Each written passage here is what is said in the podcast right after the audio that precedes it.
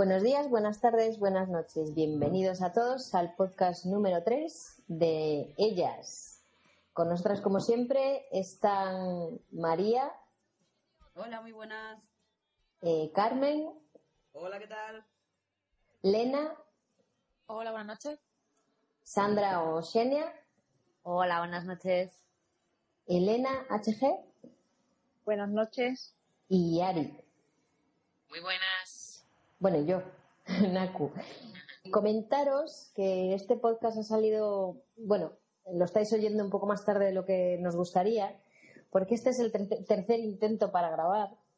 Eh, ha surgido pues siempre una serie de cosas y bueno, hasta hoy pues no hemos podido sentarnos a grabar como debiera ser. Y bueno, creo que no hay nada más que comentar. O sí, con respecto a los audios, hemos decidido, para no cortar un poquito la dinámica del podcast, hemos decidido ponerlos al final para que eh, los podáis escuchar todos y nosotros simplemente pues comentaremos eh, algo sobre cada audio o pondremos en concreto la parte de la pregunta que, hagan en, los audiocorreos.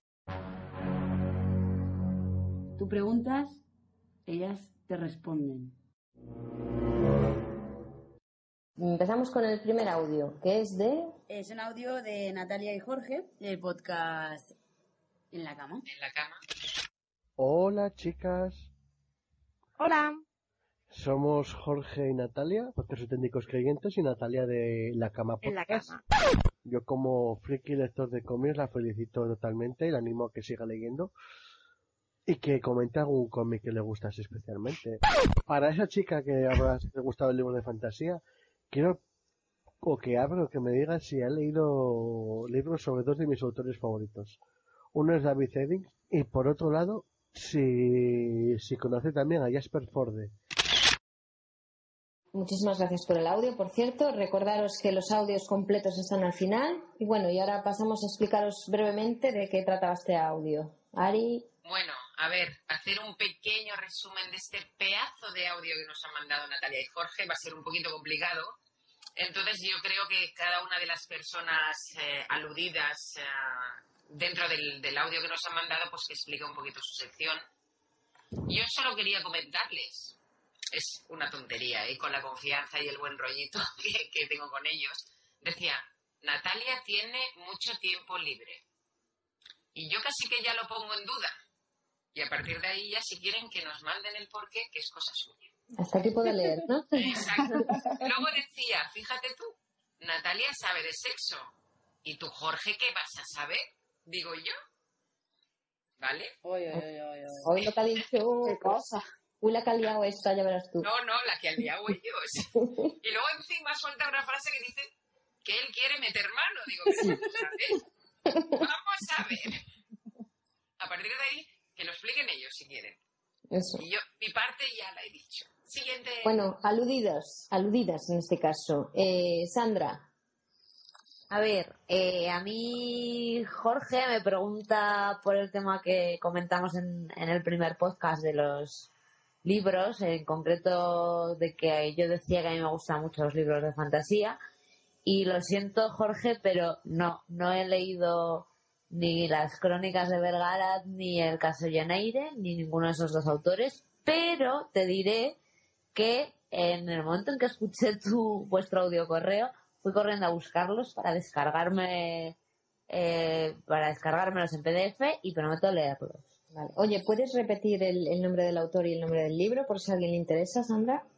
A ver, eh, David Eddings es el autor de las Crónicas de Vergarat, que no es un solo libro, sino que es una serie de libros, que se llama así. Y Jasper Forde, del autor de El caso Jane Eyre. Ha anotado todo. Siguiente aludida, Elena.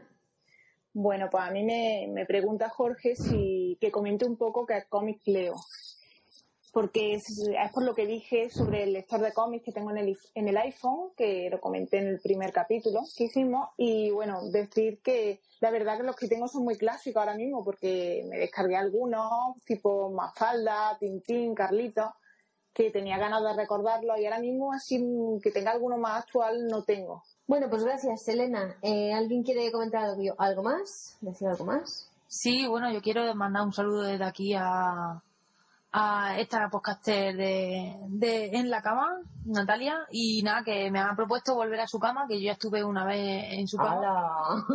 Oye, Sí, oye, sí. oye, oye, oye. ¿Qué es esto de que tú estuviste no una vez en su cama? esta mujer.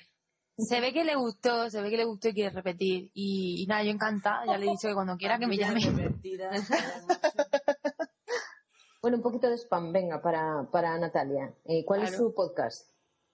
Pues, en la cama podcast. Bueno, siguiente audio. eh, nos, nos manda un audio Iván, a- alias Treque23 en Twitter. Y bueno, sin más, vamos a, a pasar a escuchar la pregunta y a comentar dar el audio en general. Muy buenas, ¿qué tal chicas? Yo soy Iván, Otreki23. Como os iba diciendo, en cuanto al segundo podcast, me, me pareció entender que, que estabais diciendo que hoy por hoy todavía vivimos en una sociedad machista. La pregunta que quisiera haceros eh, también es un poco siguiendo con este tema, ¿no? Y un poquito de... qui- quizás mala leche. Un poquito, con cariño. Y es, ¿qué opináis de la filosofía aquí de nuestro querido Presi ZP respecto a la discriminación positiva? Venga, ahora sí me despido. Un saludito. Hasta luego. Bueno, María, nos, nos ibas a hacer un pequeño resumen, ¿no? De lo que nos ha contado. Sí, tenemos aquí nuestro querido, Iván, muchísimas gracias por el audio. Ha hecho un comentario sobre nues- nuestra opinión en el del machismo. Que él opina que no hay, realmente no hay tanto machismo, que el tiempo está cambiando, que hoy en día la mujer ya tiene bueno más protagonismo en la sociedad, tiene algunos puestos de trabajo, que algunos puestos de trabajo que son están ini- inicialmente por la historia más, pensados para mujeres o, o más ejecutados por mujeres, ahora ya la cosa está cambiando y que bueno, que él piensa que no hay tanto machismo, gracias a Dios.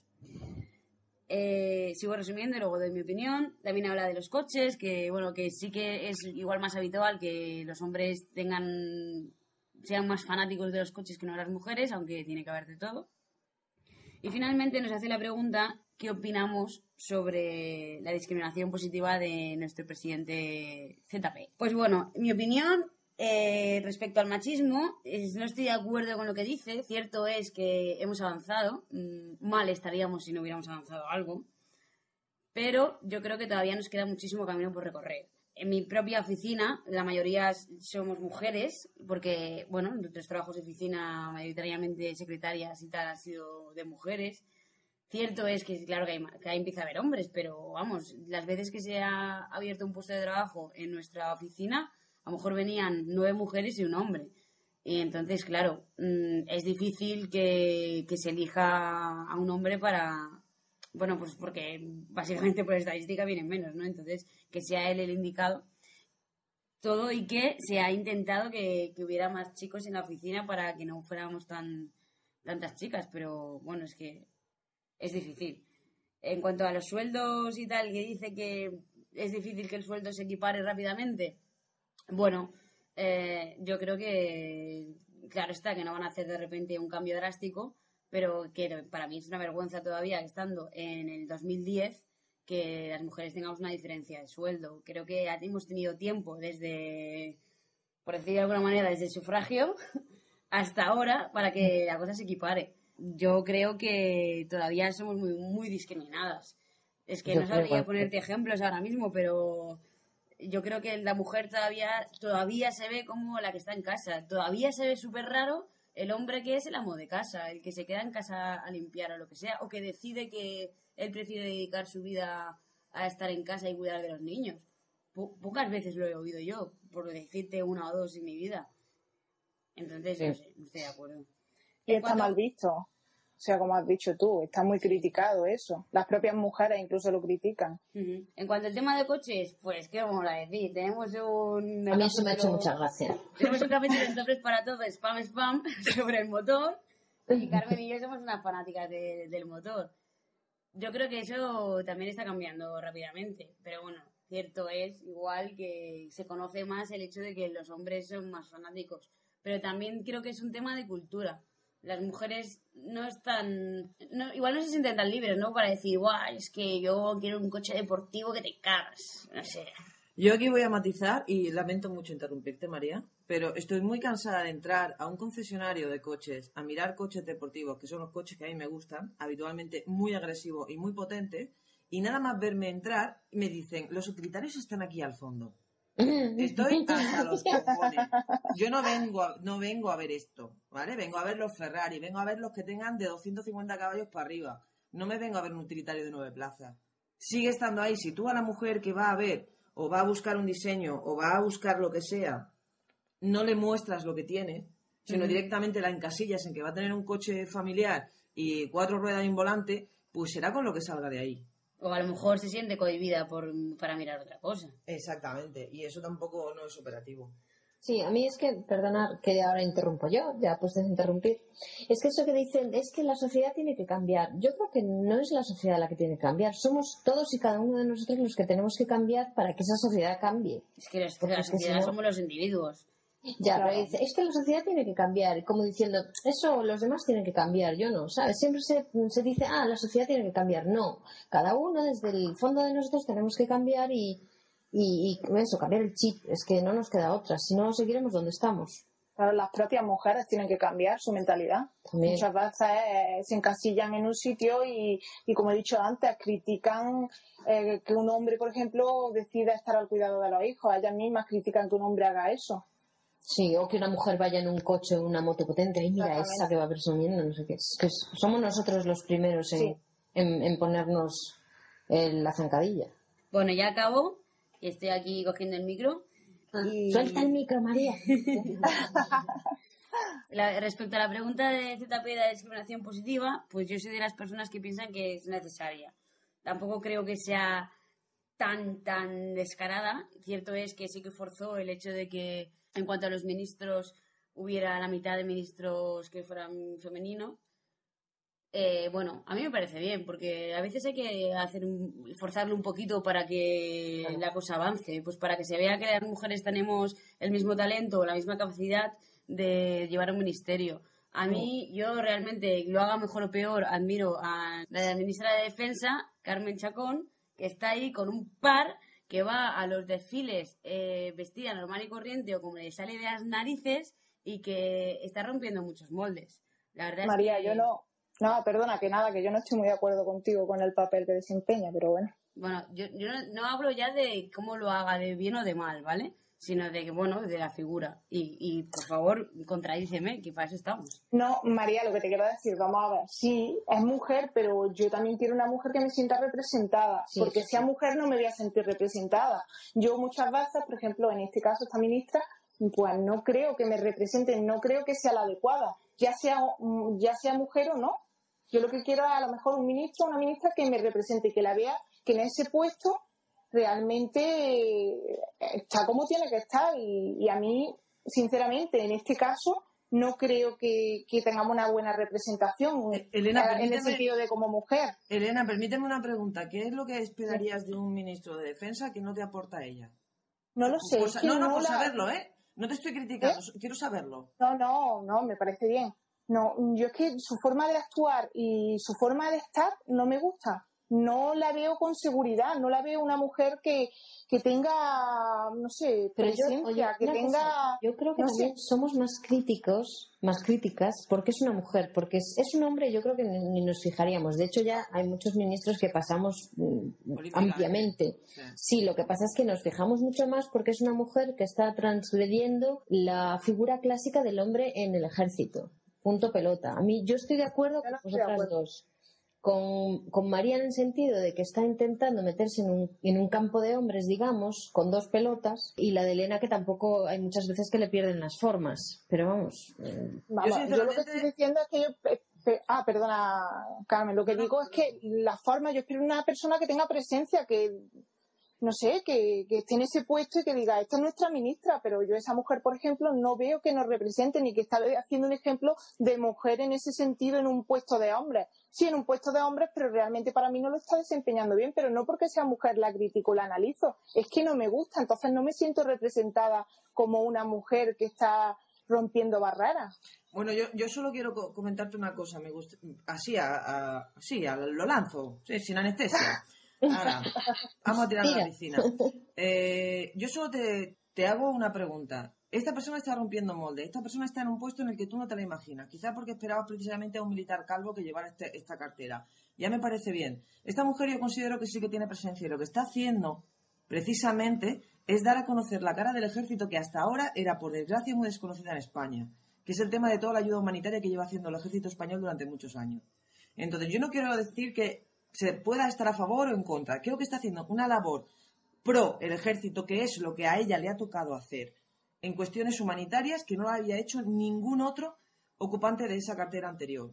Entonces, que puede ser que no tenga esa presencia, pues es verdad, no va con un traje militar y, y llenaría mucho más que apareciera con, con el traje de gala de infantería, por ejemplo, pero no lo lleva porque no lo ha llevado nunca y lo está tratando como algo humanitario.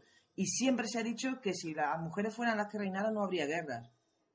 Sí. Y yo No creo que esta mujer está, está potenciando precisamente la cara afable del ejército español y lo, lo está mostrando como es, para que la gente que hoy en día hay muchísima por el mundo que critica sin conocer por todo lo que llevamos de herencia de la dictadura al ejército y a la policía y a lo mejor está intentando hacer un pequeño lavado de cara. Que eso nos incomode, vale, pero no creo que esté haciendo tan mal papel, fíjate. Pero no se trata de eso. A mí, mm, a la hora de hablar, a la hora de ver una persona firme, con una presencia, no quiere decir que tenga que llevar un uniforme. Pero si espero de ella otra cosa. Sinceramente, a mí no me parece, sí, estará dando ciertas caras del ejército, pero yo no veo que a la hora de ir a cualquier sitio nos represente, ni la veo con seguridad, ni veo una mujer a la hora de decir algo seria que diga esto, esto y esto por aquí, y que, y que cree, yo qué sé, es que mm, no sé cómo decirlo, pero para mí, mm, como mujer, igual que hay otras mujeres que digo, qué pedazo de mujer y ahí con dos huevos.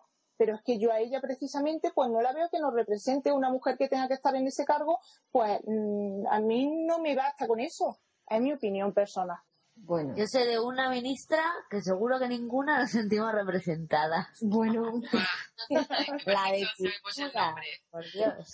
la de incultura. Era ahí.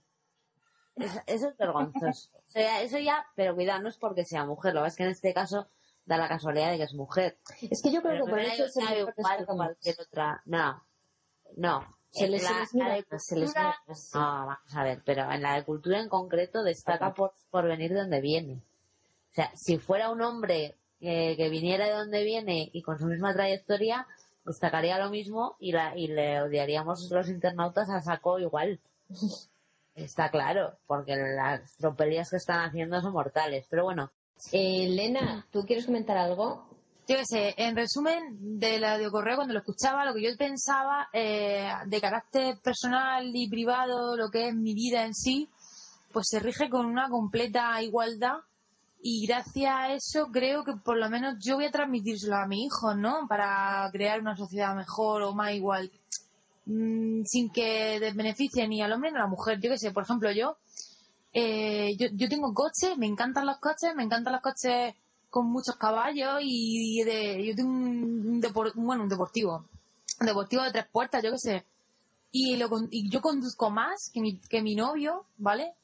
Eh, lo llevo yo más, a más sitios. Luego, yo qué sé, siempre en las casas, en la casa, mm, bueno, en su casa o en la mía me refiero. Todavía no vivimos juntos. Siempre mm, intentamos compensar. Si yo estoy en mi casa, pues mm, yo me voy a encargar de los platos. Si estamos en su casa, él se encarga de los platos. Quiere decir que prácticamente yo, la relación que tengo con él es que los dos somos iguales. Lo que pasa es que, por ejemplo, a mí, a mí me puede gustar más cocinar, porque me, me, me gusta mucho cocinar, ¿vale? Y, y a veces a él también le gusta cocinar y nos peleamos por a ver quién cocina, yo qué sé, por ejemplo, ¿no? O yo estoy en su casa y él tiene sus tareas, ¿no? Del hogar y me dice, venga, eh, eh, ve echándote tú la siesta que yo tengo que tender la ropa, ¿vale? Y yo mm, vivo el día a día de que los dos podemos trabajar fuera de casa y dentro de casa haciendo lo mismo, las mismas tareas. Mm. Y, y yo creo que eso es lo que yo voy a transmitir a mi hijo, ¿no? Que tanto el hombre como la mujer puede hacer lo mismo, puede trabajar. Eh, y, y luego, otra cosa que quería comentaros. A ver, yo, mm, yo, yo tengo un compañero de trabajo que es chico, cobramos lo mismo. Antonio, o sea, mi novio eh, trabaja en un banco y tiene una, y tiene, aparte de la subdirectora, tiene una compañera y si estuvieran al mismo nivel de trabajo, porque él todavía es cajero y, y ella es gestora comercial, si estuvieran al mismo nivel, ga- ganarían lo mismo. Ya, pero eso no Ahora mismo yo, en- sí, a lo que voy es que en mi vida, lo he he empezado diciendo que, estaba, eh, que iba a hablar de manera personal. En lo que es mi vida y lo que rodea mi vida, mm, yo no, no, no vivo eh, machismo ni feminismo. Entonces, mm, pues yo qué sé, no sé, yo solamente quería decir eso, ¿no? Mi, lo que yo vivo, ¿no? Mi postura.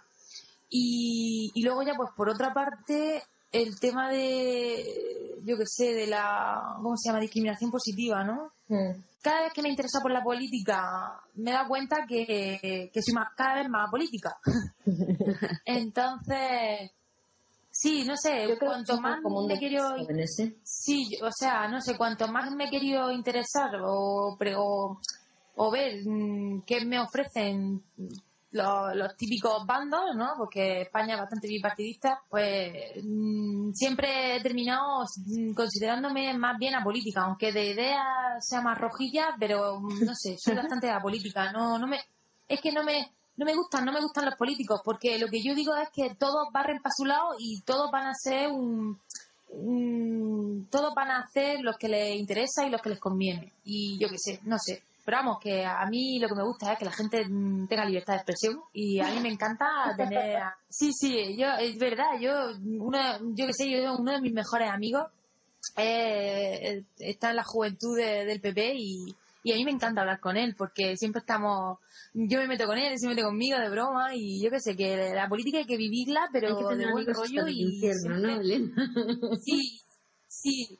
Y hay que ser muy tolerante, sobre Sí. todo hay que ser muy Mm. tolerante, siempre, siempre, siempre. Y, y mi, y yo es lo que digo, que no le hagas a los demás lo que no te gusta que te hagan. Y si tú quieres ser libre de pensamiento, tú tienes que dejar que los demás sean libres de pensamiento. Por supuesto. Y ya está. Y básicamente eso. Yo quería comentar una cosa, eh, que, que que has hablado tú, eh, Elena, eh, que has comentado de lo de las tareas del hogar, que cada uno tiene las suyas. Yo creo que hay un punto ahí, en esa mentalidad, eh, eh, la mentalidad machista, eh, yo creo que se ve cuando dice, no, es que yo ayudo a mi mujer. Por ejemplo, un hombre que dice, yo ayudo a mi mujer en casa. Es que, perdona, sí- eso sigue siendo machista. Es que no es que ayudes, es que haces tu parte. Eso es la igualdad. Yo hago mi parte, no yo ayudo a mi mujer. Ayudar a alguien significa que estás ayudando a, a- a alguien que hace algo que le corresponde. Cuando no es así, le corresponde a las dos partes. Yo creo que cuando cambiemos esas pequeñas cosas, tú y tú ayudas en casa, no, no, tú haces tu parte en casa. Es que es muy distinto. Y yo Claro. creo que son esos pequeños No, sí, cosas donde todavía se, se nota el, el machismo. En cuanto a lo de. Sí, la verdad es que sí. En cuan- y en cuanto a lo de Zapatero, No. pues bueno. Ah, perdona, Elena, sí. No, que lo que estabas diciendo que, que es verdad que es que también depende de muchos casos, ¿no? Porque yo qué sé, el caso, por ejemplo, de mi pareja es que sus padres están separados y vive solo con su hermana y su padre. Entonces, entre su hermana y él se reparten las tareas, pero él no ayuda a su hermana, sino que se reparten las tareas, que es lo que tú estás diciendo. Claro, es que, es, lo que, es que tiene que ser así, tiene que ser un 50-50-50. Claro. No puede ser, ay, yo es que ayuda a poner la mesa. No, no, pon la mesa que, que, es, que es tu trabajo, por ejemplo, lo que, lo que te toca a ti. Claro, Yo quiero decir que claro, claro, claro. yo ayudo a mi marido con las cosas de la casa. Esa es una mujer valiente. No, pero es que ade- además es cierto, ¿eh? porque me lo monté muy bien, porque cuando me casé, como él tiene una tienda de, de electrodomésticos, él, yo le dije, hoy que yo no sé cómo va la lavadora. Y él sabía perfectamente cómo iba la lavadora. Por lo tanto, él me enseñó a mí y, y ahora lavadora, secadora y todo eso, pues lo lleva él. Fíjate, Bueno, esto, solo quería decir esa pequeña tontería, vamos. Bueno, eh, esperemos que cada vez sean más así. Yo que conste, eh, viviendo en el país en el que vivo y, estando casada con un turco, él es el primero que dice, si quieres, vete tú a trabajar, que me quedo yo haciendo los las tareas de la casa y cuidando peque. Más a gusto que digas.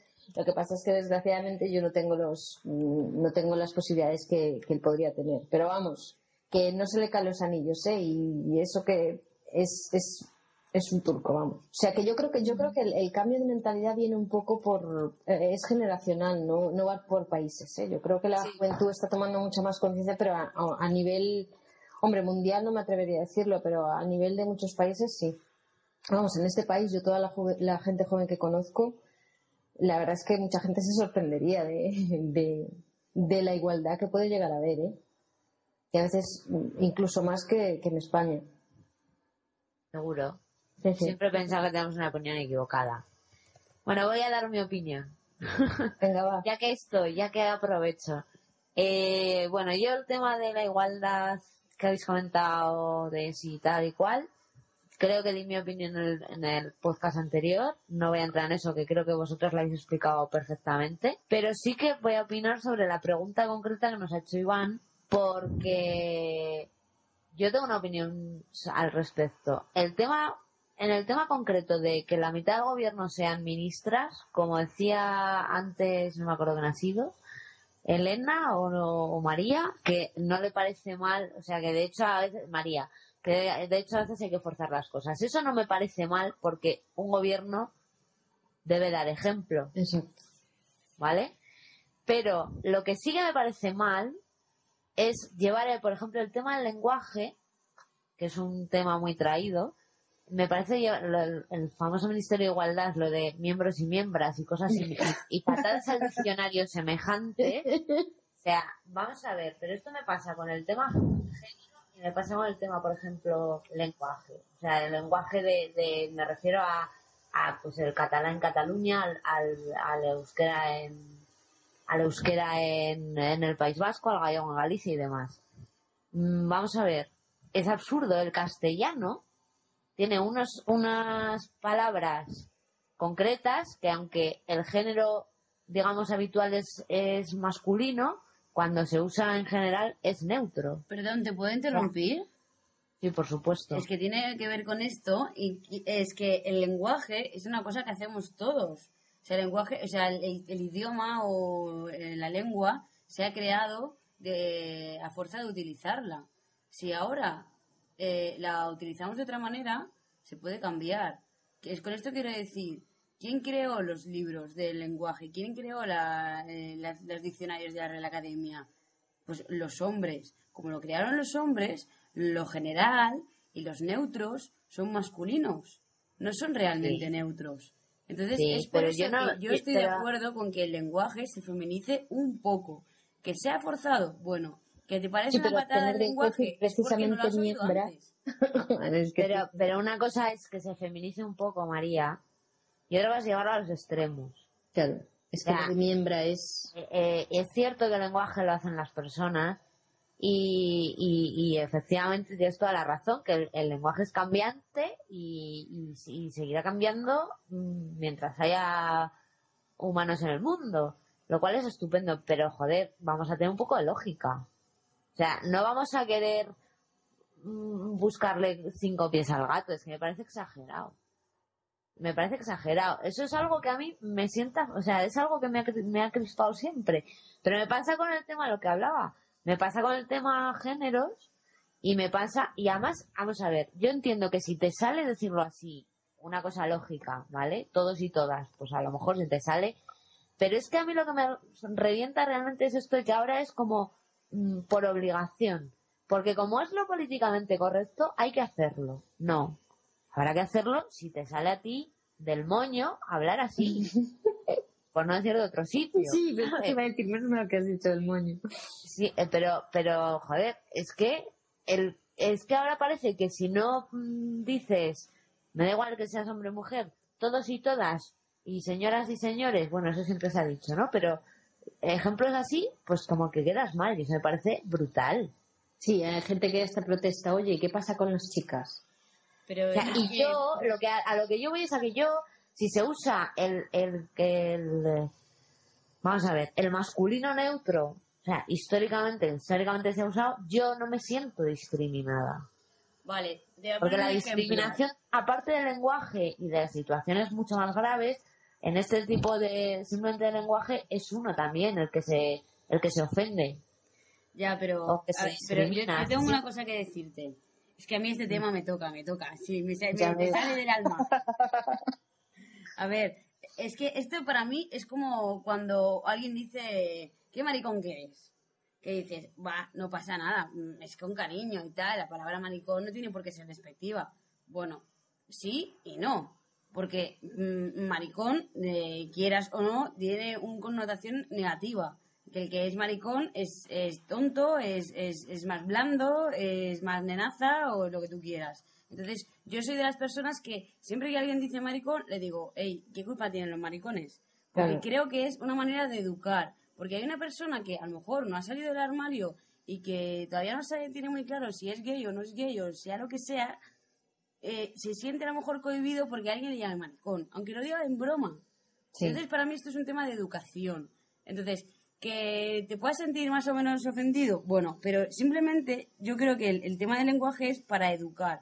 Puede que al principio puede son- sonar raro algunas palabras que antes siempre se utilizaban en, en masculino, pero si educamos desde ahora, por poner un punto de inflexión en que si un oficio de una mujer se puede decir con, el- con, el con la palabra en femenino, pues ¿por qué no lo podemos utilizar en femenino? De aquí a 10 años la gente ya se habrá acostumbrado y será lo más normal del mundo. ¿Me entiendes? No, no, pero si a mí eso no me parece mal. A mí, yo digo médica y doctora. Sí. Bueno, doctora está más, pero médica, que es una cosa como muy tal. Pero si a eso no me parece mal. A mí lo que me parece mal es el, el, el discurso forzado. El políticamente correcto. Él es una moda y a ver cuál viene después.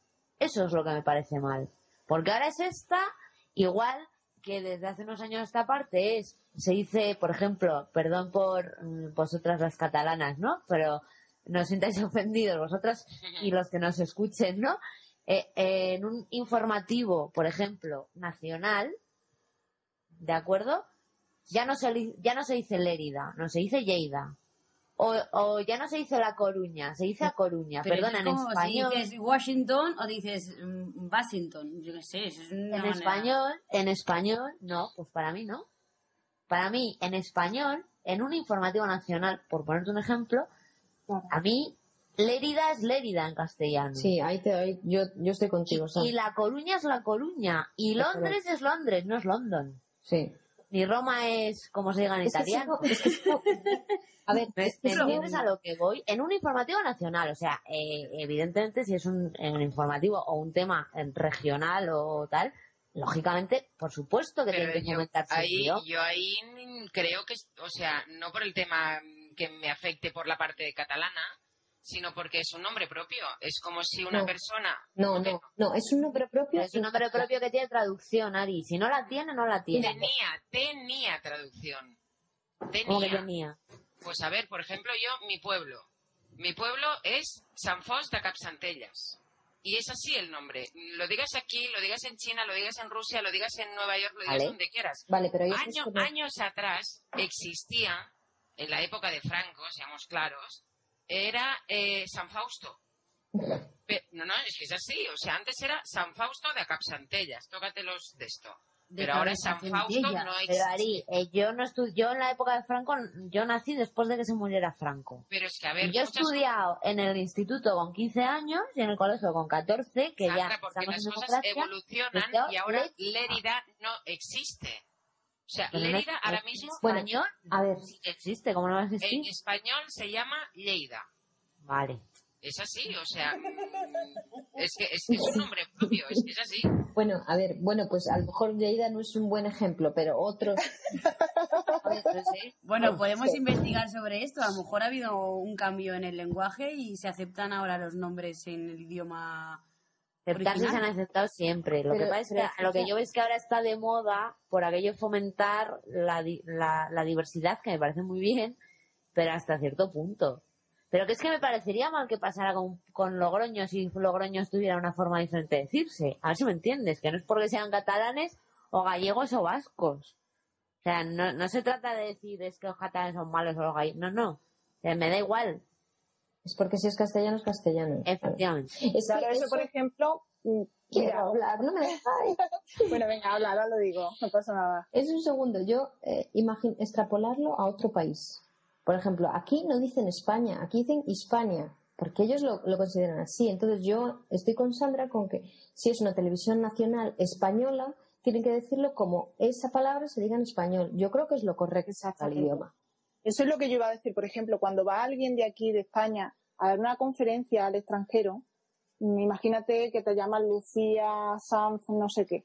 A ti no te van a traducir y dice Lucy, no sé cuánto, no sé qué. No, mi nombre es Lucía tal. Entonces eso es lo que yo veo, que igual que cuando viene alguien aquí a dar una conferencia, si se llama François, no sé qué, nos dicen Francisco, no sé cuánto, no sé qué. Creo que, que hay que respetar eso. Bueno, que, hemos- que me es cambia a de que me tema. refería yo con el rollo del nombre, del nombre propio. ¿eh? No Pero lo si decía por temas políticos porque, porque no, me, no iba por ahí, ni mucho No, menos. no, no, yo solo lo quiero aclarar no tanto por vosotras como por los que nos puedan escuchar Sí y que pensar cosas raras. No, no, pero que vamos, que ahora tampoco no quiero dar yo la sensación de, oh, la catalanista esta, porque no lo soy, o sea, no lo soy, que quede claro. Y yo, ni yo soy anticatalana ni Pero, nada. ¿eh? pero que, que me refería, pues que es eso, que un nombre propio, mm, al menos yo en el caso de mi pueblo lo sé, porque es así, y supongo que el tema de Lleida y Lerida será lo mismo, igual que Girona, Gerona será lo mismo. Bueno, después de esto me van a llover piedras, lo sabéis, ¿no? Estamos guerreras hoy, Ya chicas. nos informaremos, ya nos informaremos. Oye, una cosita que quería comentaros. Yo también quería responder a lo que es la discriminación positiva, a la pregunta. Yo lo voy a tomar más desde el tema laboral. Entonces, mi opinión realmente es que tratas de igualar ¿no? la situación de los géneros. Es verdad que cuando mm, ya llega una discriminación masculina, quizás no es justo, pero sí es real que la mujer se encuentra en una situación mm, muy distinta a la del hombre a la hora de, de los puestos en cargos directivos, por ejemplo, hay poquísimas mujeres que puedan acceder a ellos, incluso son personas que, que prescinden de tener familia y que a la hora de, de presentarte una entrevista de un puesto, pues muchas veces valoran también, como he comentado otras veces, la productividad de la mujer por, por incluso si por su menstruación, por si está en una edad fértil, pero no Sí, sí. valoran a, a lo mejor ciertas cualidades ¿no? que hemos desarrollado las mujeres y que quizás en dos horas que, que una mujer esté en el puesto puede ser más productiva que un hombre. Esto no quiero decir que, que los hombres pueden ser súper productivos y, y que, pero que se iguale, ¿no? Ante un hombre y una mujer, al tener dos currículums en la mano, que no se valore que una mujer pueda tener la menstruación o que esté en edad de fertilidad y entonces se pueda casar y tener hijos. Eso es lo que yo me refiero. Sí, eso, eso a mí siempre me ha parecido ofensivo. Esa que- pregunta típica de las entrevistas de trabajo de ¿y estás casada? ¿y piensas tener familia? Sí, sí, sí. ¿Y a ti eso, además- te importa? yo eso, Claro, pero no se dan cuenta los resistentes que llegamos a ser la mujer, de todo lo que llevamos pasado a lo largo de la historia, que hemos desarrollado un montón de capacidades. Mm. Total. y que la mujer vale para muchas cosas y que hay que saber también aprovechar lo bueno que es tener una empresa que sea mixta, ¿no? Y que aporte en los dos polos, pues, todo lo positivo y que la empresa puede ser mucho más productiva teniendo mujeres, no que el mayor porcentaje de mujeres solo está en el sector servicios. Mm. Y creo que hay mujeres muy preparadas y de hecho todas las universidades, en casi todo, en todas las aulas son mujeres y salen con más preparadas, con más estudio y más, y más formación. Hoy en día las mujeres, pues, el porcentaje es enorme respecto al hombre y sin embargo, ¿cómo podemos estar en esta situación? Mm. Es lo que yo me vengo a referir. Entonces también que no analicen todo es que la discriminación eh, masculina, bueno, sí, pero es que a veces, como decía María o Carmen, no me acuerdo bien, hay que forzar un poco la situación porque lo que no puede ser es que siempre estemos renegadas a estar en, en los puestos más bajos por, por no renunciar a tener familia. Yo creo que es, es, es, mm, eh, a mí me hace mucha gracia que se intente fomentar la familia y que después las empresas y la sociedad de, de nuestro país esté tan, tan en contra, entre comillas, entre que la gente tenga familias, porque es bien jodido. Yo, la verdad, eh, yo me he quedado flipada aquí en este país en cuanto a eso, porque hay unas facilidades, también es que hay más- también es verdad que hay más niños, pero hay más niños porque no hay ese miedo a también es cierto que hay muchas mujeres que se quedan, que, que aún todavía se quedan en casa cuidando de los niños, es cierto. Pero vamos, que, que no, no es un problema como lo puede ser en España, que es triste que dos personas que puedan tener el mismo valor, si una está casada y una está soltera, se va a coger a la soltera siempre, o casi siempre. No quiero tampoco generalizar totalmente. Pero es que es súper triste eso. O sea, ¿y, y dónde queda la familia? O sea, ten- es, que, es que tienes que decir, bueno, familia o trabajo. No Sí. puedes compaginar las dos cosas. Eso es muy triste en un país. Y aún encima después quejarse que casi no hay niños. Pero ¿cómo coño va a haber niños? Claro. Normal. En fin. Bueno, este- esta pregunta da, ¿eh? Esta pregunta da para mucho. Sí, sí. No es por nada. ¿Pasamos a otra o qué? Venga. ¿De quién toca, María? A ver, María, cuéntanos. pues tenemos un audio correo ahora de los chicos del podcast caramelizado. Que Ari me ayudarás con los nombres que no recuerdo ahora mismo. Bueno, es que yo el nombre real Javi. yo le llamo Val Kilmer. Sí, creo que hay uno que se llama Javi. Bueno, vamos a pensarlo. Se, se- se- se llama Javi, pero yo hacíamos la coña en el EDE porque dijo que se parecía a Val Kilmer y realmente tiene, una- tiene un aire y yo siempre le llamo Val Kilmer.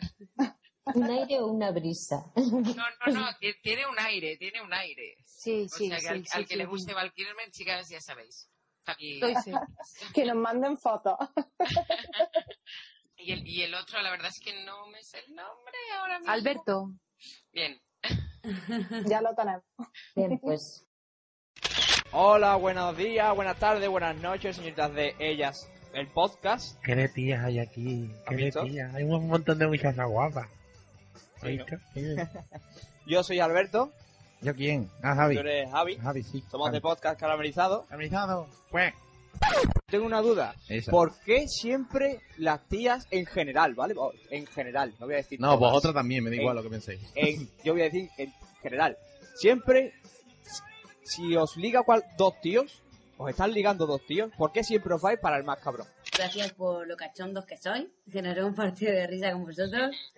Que muchas gracias por todas las felicitaciones. Os las traspasamos todas y más. Y que gracias por escucharnos, vamos. Que nos han preguntado que por qué las tías, en general, nos quedamos con los tíos más capullos o más cabrones. y cuando hay dos a elegir siempre nos quedamos con el más apoyo. Bueno, yo voy a dar mi opinión bajo hipótesis, porque yo me quedo con los tíos, porque no me gustan.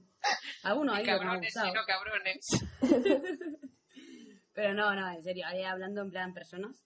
Yo creo que eso es porque nos tira más que nos metan caña. Y ya está, cuando tenemos las cosas fáciles, pues no atrae tanto como cuando te lo ponen difícil y, y te dan un poquito de cancha y, y bueno, te, te hacen un poquito sufrir. Entonces las cosas que son difíciles, con las que cuestan más, son las que más atraen. Pero vamos, que yo me quedo con mi mujer, ¿eh? Sarna con gusto no pica, ¿no? Ya ves. Ari, Sí, a ver, yo aquí, sinceramente también es una cosa que yo siempre pensaba. Joder, ¿por qué siempre te vas a pillar del más cabrón? Yo creo que hay dos fases, ¿no? La fase cuando estás haciendo el tonto, o sea, que no es que busques nada serio, me voy a casar con este, por decirlo de una manera, ¿no? Que yo creo que el rollito, mm, no que te puteen mole, pero, pero bueno, mm, no sé, el tío, ay, que, comentábamos antes con Natalia que conocí a un chico y la primera vez que, que- salí con él, el primer día, a las, o sea, en menos de una semana me pregunta que si lo quiero. Vamos, a mí se me cayó la cosa al suelo decir, ¿cómo te voy a querer? Te conozco. Entonces, pues claro, sí. Lo que pasa es que, claro, a la hora de, de buscar la pareja para una relación estable, entonces el cabrón pues se quedará en su casa solito y yo al menos me quedé con el más bueno del mundo mundial. O sea que mm, yo creo que son relaciones y edades y, eta- y etapas. Y según situaciones. Pero vamos, yo creo que los cabrones, cabrones, al menos para mí, no. Mi opinión es que normalmente siempre te atrae el más sinvergüenza, ¿no? ¿Por qué? Porque suele tener más salero, sabe cómo entrarte, mm, te da más vidilla, como decía María, te hace sufrir. Entonces siempre, al final del que atacarás pillada es de- del más cabroncete, pero también opino como Ari, son etapas, ¿no? Y, y al final, ¿con quién te quedas? Pues con el que realmente te llevas bien, con el, que es tu amigo, con una persona más buena y con otro carácter, ¿no? Que quizá el que buscabas cuando, cuando eras más jovencilla. Pero vamos, es verdad que siempre los más sinvergüenzas los más cabrones tienen más salero y tienen más, más cachondeíto, saben bailar y de todo. Al final, es muy bueno tu novio, el mío es muy bueno, pero no baila. es que por eso Y la otra bailaba. porque se las saben todas. Bailan a tu novio, que chica, te quedas con el mejor. Yo no cambié a mi novio con ninguno. Oye, pero si baila y me da ese tiquitita catá, pues... eh, Lo positivo, ah. Bueno, la otra Elena que dice, que yo estoy completamente de acuerdo con, con mi tocaya, con Elena, de, de que nos atraen más por eso, ¿no? Por el toque ese que le ponen de, yo qué sé, de cachando y de, yo qué sé, que no tienen, no tienen, no tienen tanta vergüenza, ¿no? Como los buenazos. Mm. Pero, pero en cambio yo tengo que decir que ahora ya he dado con mitad mitad, 50-50. Ahora mismo lo que lo que hay que toda mujer creo yo que, que necesita, no, no, qué va, hablo por mi propia experiencia. es, mm, Si no ibas a eh, un ¿eh? hombre, claro que no, claro que no, por Dios, que va, no me gusta, no me gusta, no me gusta generalizar en absoluto, en absoluto. Bueno, el caso es que yo he encontrado mm, la mitad, la mitad y mitad me refiero, ¿vale? Cuando tiene que dar- meter caña en, en plan cabroncete malote y cuando tiene que ser tierno, lo es. o sea que perfecto. Creo que malote. sí, sí, sí, sí. Sí, ¿Y sí, baila? sí, sí, ¿Baila, Elena? sí. Mm, bueno, lo intenta. No baila, si es que a todos les pasa lo mismo. Eh, el mío es salsero, eh, el mío baila. El mío también. Ah, mira. Yo no. Así que, chica, chica, No, eh, no, lo que ¿ves? yo digo es que no se puede tener, lo que yo digo es que no se puede tener todo en esta vida. Siempre hay que decir, por, por, por- recojo, tengo una cosa y renuncio a otra, y ya está. Ya está. Claro. Eso pesar y En, cambio, en cambio, ellos con nosotras lo tienen todo. Eso creemos, ¿no? Es que no hay otras como nosotras. Exacto. Eso seguro. Eh, Sandri, A ver, opino lo mismo. O sea, sobre todo estoy muy de acuerdo con alguien que son etapas. Y que no es lo mismo, depende de lo que busques. Evidentemente, hablando en plata, a mí para echar un polvo, ¿sabes? A mí un tío que esté bueno y si es un cabrón, pues me la pela, porque a mí lo que me interesa es lo que me interesa. hombre, claro. Pero para una relación a largo plazo, eh, pues ya miras mucho más allá. Eso es así. Y yo tengo que decir que mi, mi chico es un poco como el de Elena, que tiene 50-50. O sea, es un tío súper cariñoso, eh, tiene muchísima paciencia, pero también tiene ese puntito canalla cuando quiere que mola un mogollón. Y baila, baila muy bien. Es eh, Ahora últimamente no tanto, pero es bacaleta, o sea que... Bueno, queridos oyentes A ver si tú- aprender a bailar. Ya veis que es importante. Es muy importante. Bueno, dicen que tal y como uno baila, es como luego se mueve en la cama, ¿no? Eso dice. Pues el mío baila estupendamente, no sé cómo más. Yo no voy a responder a esa pregunta ahora Yo mismo. creo que el mío no baila porque si no impresionaría a las demás. Dice, bueno, me voy a quedar aquí en la barra. Vamos, en Sí, mi sí. opinión. No, Bueno. escucha, escucha, eh, yo estoy convencida de que habrá ahí, o sea, de que la mitad de chicas bailamos como patos, pero ¿os habéis fijado que los hombres solo, solo se mueven, o sea, usan el mismo ritmo para todas las canciones? Sí, sí, sí. ¿Por Están como cortados por el mismo Siempre. Sí, sí. Y sobre, Yo no. Sí, eh, siempre. y sobre No, no. todo bailan cuando tienen una copa en la mano, están como más animados, tienen como más compañía para bailar, ¿no? Y con el piececillo. Sí, sí. pam, ¿eh? Bueno, al Es sí que verdad. nos van a caer piedras, ya veréis. ¿Qué te digo? ¿Acaso? Oye, y bueno, y Carmen no ha dicho nada. Ah, yo es que a mí cuando me entra un tío le digo que se ha equivocado de bar. Entonces, tampoco no hay mucha historia. María, Carmen da miedito. Bueno, pero María, una pregunta. Dime. María, tú, mm, tú ¿Cómo baila también, Carmen? eh, o sea, tú, no, no, en tu vida... Una pregunta, una pregunta. ¿En tu vida te han gustado más las chicas buenas o las malotas? Hombre, si tiene a Carmen, Elena, esta pregunta. Ya por eso, Es por mala eso, de cojones. por eso. A ver, eh, de reconocer que las que eran así más tímidas eh, me han atraído porque he sentido como el juego ese de que yo llevaba las riendas, ¿no? Mm. Y, A que y tú eras la malota. Eh, un poco, no, no, no, no mucho, no mucho. No, Lo que pasa es que sí que me ha gustado llevar las riendas en un momento dado, pero luego también me gusta que me, que me metan un poquito de caña, pero siempre con los juegos de, de dobles sentidos y cosas así. La verdad es que Claro. he tenido hijas de puta en mi vida, Toma. Y sí, porque tengo que decirle, pues si me estás escuchando, cabrona. Pero bueno, creo que nos ha pasado a todos. Siempre te has colgado de alguien que no, que no te tocaba, eh, porque se ha portado de aquella manera. Pero vamos, que un poco de Carmen. Carmen, la verdad es que ha tenido su etapa cabronceta, pero al principio era muy modosita. Estás soltando, estás soltando. Bueno, pues yo voy a opinar así rapidito ya para acabar, pues la única, yo creo que la respuesta eh, exacta y rápida de por qué elegimos a los cabrones, yo creo que los elegimos para pasar el rato más que nada, porque a la hora de la verdad no nos quedamos con los cabrones. Joder, eso es poder de resumen. de síntesis, de síntesis. perfecto, vamos. Atención, cabrones del mundo, os vais a quedar solos. Aprender a bailar. bueno, ahora vamos con un, con un correo de, de Ray Jaén. También, bueno, su nombre real es Felipe. Hola, soy Ray Jaén. Hubo un momento en, en uno de, de vuestros podcasts que a mí me molestó muchísimo, quizás de forma exagerada, el término tíos. Sandra.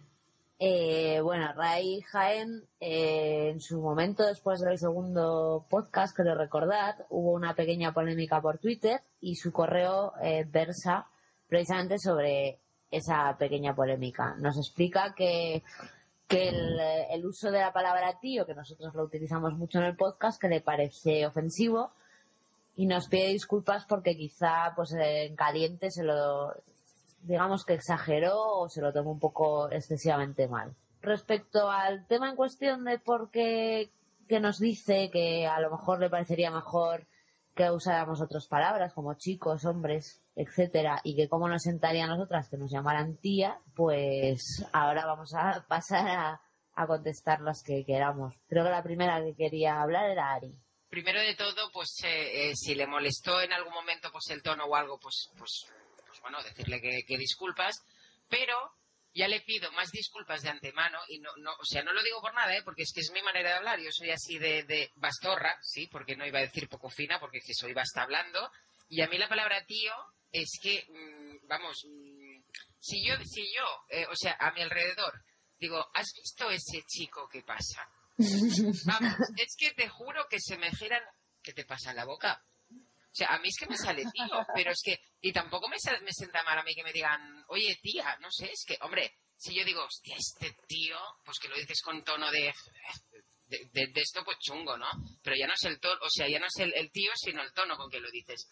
Pero yo ya os digo de verdad, o sea, a mí me escucharéis un montón de veces poner, eh, escribir y, y decir tío, y no lo digo nunca en sentido despectivo, a no ser que el tono que acompaño del tono de voz es despectivo. O sea, de verdad que yo, si, si a alguien le molesta, es que voy a tener que pedir disculpas continuamente, porque es una manera de hablar y, jamás en tono despectivo, nunca.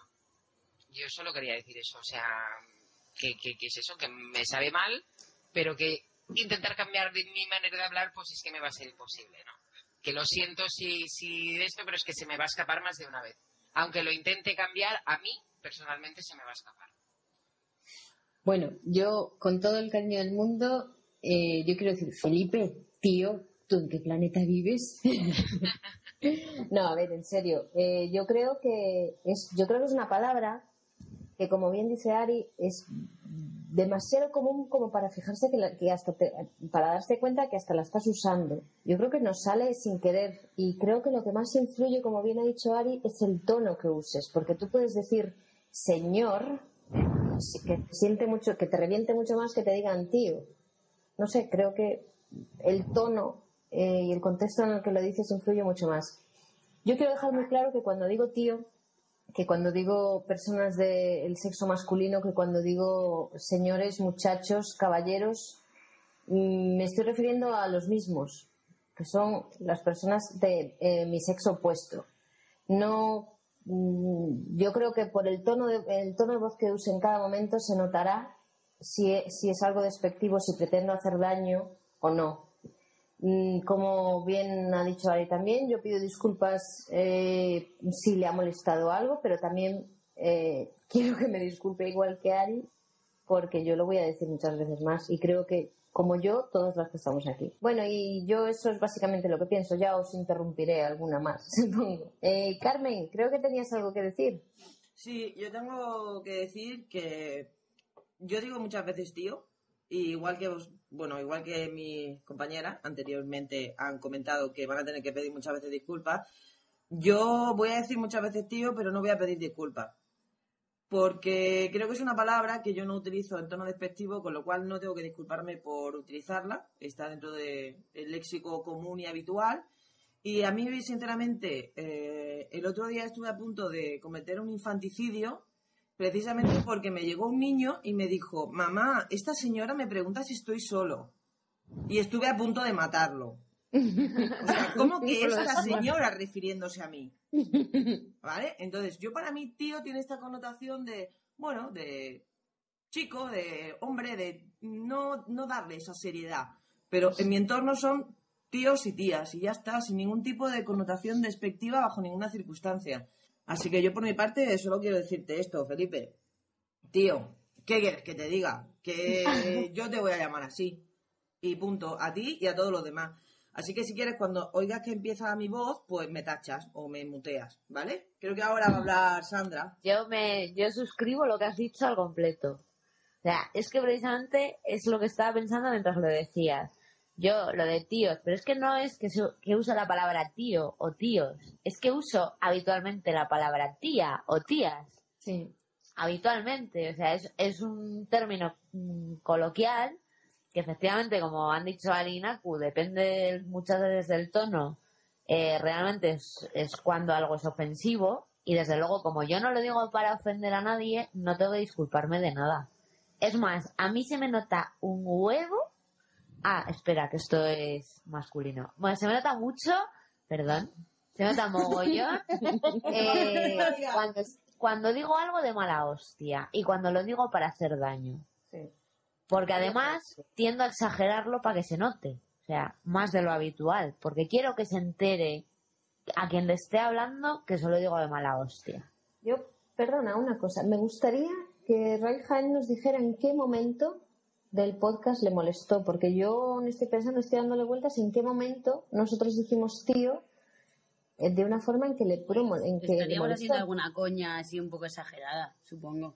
Pero vamos a ver, pero, pero si yo creo que en ningún momento hemos molestado a nadie, no sé. A mí me, No sé. a mí me ha sorprendido eh, muchísimo este mail, tanto el mail como, como la, la trifulca en Twitter, porque es que yo, yo no, no la entiendo. O sea, y eso que pregunta, ¿a, vosotros os gustaría que os llamaran tías?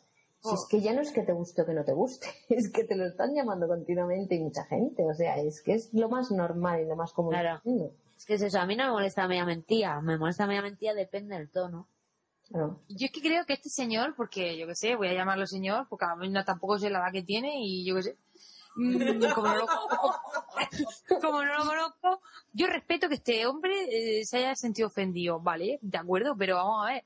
mm, si escucha más podcast o escucha la radio, mm, pues yo creo que la palabra tío o tía es que está, yo qué sé, se usa a diario por todo el mundo. No sé, es que, y de hecho, mm, lo estamos diciendo, estamos aclarando que está todo en tono de humor, en clave de humor, y que la gente eso pues tiene que, que ya lo sobreentiende. Y, y, y si se ofende con esto, le invito a que escuche podcast de, de humor, de hechos por chicos, y que escuche eh, terminología que usan para referirse a nosotras. y a- para nada, y yo para nada me ofendo, ¿vale? Porque yo he oído, he oído de todo.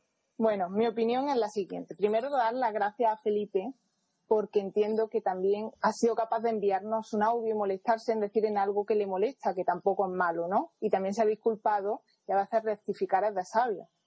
Eso para empezar. Decirle a Felipe que, por supuesto, hay parte de, lo que comentan mis compañeras que estoy muy de acuerdo. Hay que mirar también la palabra, primero que una palabra que usamos de forma coloquial, para nada ofensiva. Luego hay que mirar también mm, en qué momento se dice y en qué contexto y las formas con que se dice, porque si lo decimos de mala forma o, o de una forma despectiva dirigiéndonos a los hombres, pero yo creo que siempre lo hacemos en plan de broma, distendido, y eso hay que valorarlo. No creo que se pueda quedar solo en el término sacado de contexto.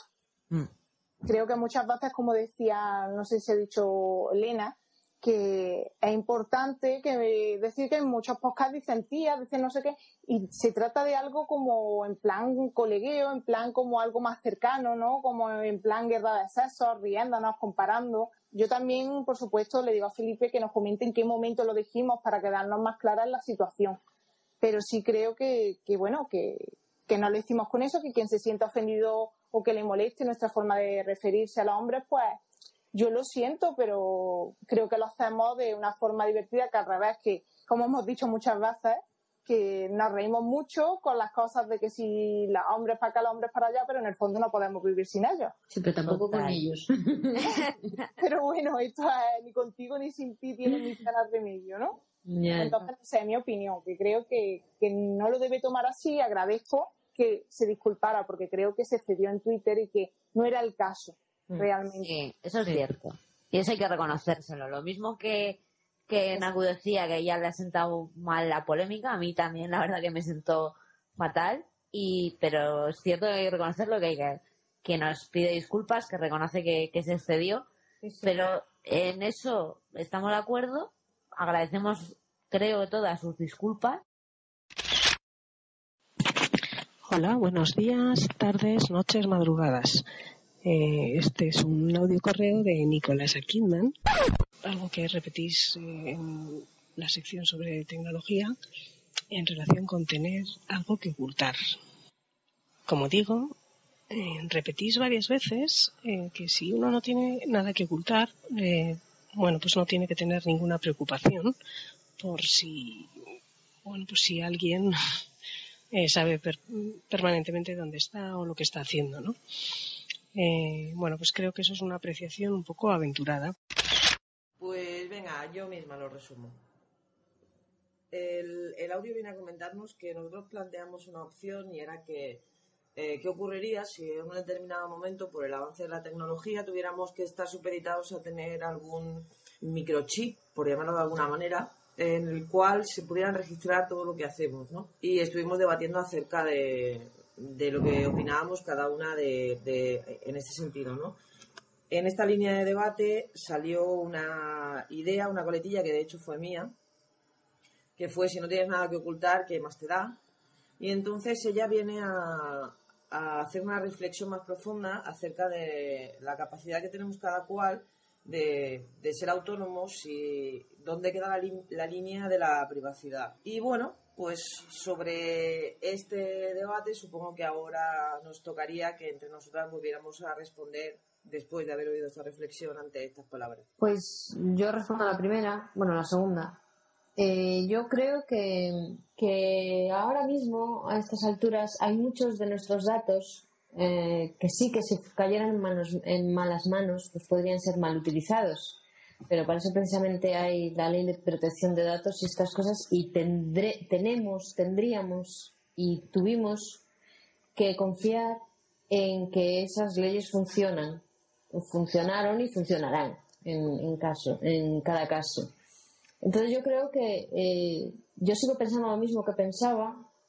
Evidentemente eh, no quiero que nadie juegue con mis datos, pero no a nivel a ningún nivel, ya que si me pongo un chip, como si me abro una cuenta bancaria, como si hago cualquier cosa. Creo que ahí está un poco más en la confianza del sistema. Sí, bueno, no, yo creo que resumiendo lo que es la privacidad, o, o sea, no es lo que cada uno tenga que esconder, sino la privacidad de estar, por ejemplo, en un sitio y que nadie sepa dónde está, por el simple hecho de poder tener tu propia intimidad, de estar en el sitio que tú quieres sin que nadie tenga por qué saberlo. Me, gustaría hacer más eso, más hincapié, pero, pero básicamente la idea general es esa. Yo voy a opinar así en medio de todo el mundo. Personalmente opino igual que vosotras y simplemente decir que sí que su reflexión tiene razón. Creo que todo el mundo de- debe ser receloso con su información, pero a día de hoy el que piense que sus datos no son asequibles, que no se puede saber dónde está, simplemente un día que estás de compras, eh, yo creo que es un iluso, y perdonadme la expresión, pero Sí, sí. todos llevamos encima un teléfono móvil, ese teléfono móvil Mm. accede a la red por unos sistemas de nodos, y aunque no tengas 3G, aunque no accedas a Internet, eh, tu última llamada delata dónde has estado. A partir de ahí tenemos satélites que nos están bordeando y que pueden visualizar perfectamente dónde estamos o hacia dónde nos movemos. Entonces creo que por mi parte le confío al Estado, igual que ha dicho Naku, confío que eh, esos datos se van a utilizar eh, en buena medida y nosotros cuando iniciamos este debate era suponiendo el caso de que este sistema estuviera ahí y pudiera facilitarnos la vida si lo aceptaríamos. Exacto. No, no venía a decir de, oye, instálate un chip que te voy a controlar. Creo que por aquí no era. Y también querría hacer una cosa más. Hace seis años yo contraté un sistema de seguimiento para mis trabajadores. Dícese, hace seis años a través de la empresa Vodafone yo podía saber siempre dónde estaban mis trabajadores a través de su teléfono móvil. Con lo cual yo podía controlar a qué hora entraban a trabajar y a qué hora se iban. Y esto pasó hace seis años. Y no, no estamos hablando de, de que fue ayer ni de que mi empresa tuviera una tecnología que te caga. Hablábamos de trabajadores de obra y, y de una empresa mediana. Simplemente. Yo estoy de acuerdo con lo que ha dicho Carmen. Bueno, pues entonces eh, vamos con el último, ¿no? Creo que nos queda uno. Sí, nos queda un audio que es de Félix. Su nick es arroba m4ugan. Hola chicas, eh, mi nombre es Félix. Quería recomendaros una serie, unos libros, que es una saga eh, de fantasía épica. Eh, es una obra muy muy buena. Nuestro compañero Félix, arroba Maugan, eh, la primera sustituida por un 4, nos ha recomendado un libro que es Canción de Hierro y Fuego de George R. R. Martin, como un género de ficción bastante potente, con personajes muy bien caracterizados y muy rico en el lenguaje. Y nos ha dicho que, bueno, que nos ha recomendado que miremos en la biblioteca de trantor.com. Bueno, nos hace una pequeña mención al tema del chip, pero que como ya hemos aclarado con el audio anterior, creo que no haría falta quizá añadir nada más. Así que si queréis comentar algo acerca del género de ficción tal y como él nos comenta, pues queda la veda abierta. Canción de Hielo y Fuego eh, no es un libro, es una saga. Eh, es una saga que ahora mismo la forman, si no recuerdo mal, cuatro volúmenes, que supuestamente van a ser siete, pero los tres que quedan eh, no han sido escritos o están en ello. Está en ello el autor, que es George R. R. Martin. La verdad que es buenísima. O sea, yo es una saga que me leí, son libros potentes en cuanto a número de páginas para que mira esas cosas. Y yo me leí los cuatro volúmenes en cosa de, no sé, un par de semanas. O sea, los devoré. Es, Eso, eso es lo que te iba a decir, pero tú los devoras. Sí, no, bueno, a ver, yo los devoro porque me encanta leer y porque tengo tiempo. O sea, yo tengo mucho tiempo que, que a lo mejor otras personas no tienen, ¿no? Pero yo en mi trabajo puedo leer, tengo muchas horas muertas, entonces aprovecho. Pero sí que es cierto que es una saga buenísima y que, y que yo también la recomiendo, que tiene toda la razón. Y luego aparte ha dicho algo de las mujeres moteras, Carmen. Hombre, por supuesto, tenemos aquí a un podcaster con buen gusto, que le gustan las mujeres con, con motos grandes. Y no, la verdad es que él tiene toda la razón, porque cuando nosotras hemos salido en, en grupos, en quedadas y tal, las mujeres estaban destinadas al asiento del copiloto. Básicamente. Siempre detrás. Y había muy poquitas. Y nos hemos encontrado siempre bastante solas en este sentido. De hecho, yo recuerdo un día que fui a, a mirar para comprarle una chorrada de estos accesorios que le solemos comprar los moteros a las motos. Le iba a comprar un, bueno, es un cromado para la parte de atrás de, de la luz de la, de la onda. Y el dueño de la tienda me dice, hombre, qué bien que estés aquí, mira, te voy a presentar a una chica. Y yo, ah, vale, es que ella también es motera. Y era como, oh, oh, vais a ser dos en Barcelona. Y bueno, aquí se formó un grupo. Lo que pasa que creo que tardó lo mismo en formarse que en desformarse. Así que es una lástima, porque la verdad es que es muy divertido viajar en, en moto y es muy divertido hacer salidas, es de hacer curvas con tranquilidad, es muy, muy divertido. Y es muy divertido la cara de, ver a la cara de los tíos cuando llevas una pedazo de moto. Mm. Oye, eh, hasta ahora pensando que hay, hay algunas aficiones que la verdad es que sorprenden eh, eh, y lo que estaba lo que estabais diciendo ahora lo de la cara de los tíos al ver yo os comento y os a lo mejor os sorprendo yo cuando vivía en España estuve un par de años haciendo tiro olímpico y yo recuerdo que cuando fui a hacer el examen para la licencia de armas era la única tía. Bueno, ya la de las, las caras al principio en el grupo que yo tenía de entrenamiento ya eran tremendas, pero cuando yo llegué al examen, lo pequerrecha que soy, con mi pistolita y tal, que era del club, y claro, me ven entrar, que bueno, que tuve una de las máximas puntuaciones, voy a presumir un poco, pero es curioso cómo, cómo los tíos aún siguen mirándote como un bicho raro cuando, cuando no estás en, en un ambiente, entre comillas, eh, masculino, o sea, cuando hay una mujer en un ambiente masculino. Así que, bueno, a mí me encantaría ver la cara de los motarras cuando vosotros montadas en vuestras burras, mi madre. No, aparte es buenísimo porque normalmente cuando tú quedas para salir, eh, pues quedas obviamente a horas totalmente introspectivas, como las 9 de la mañana de un domingo.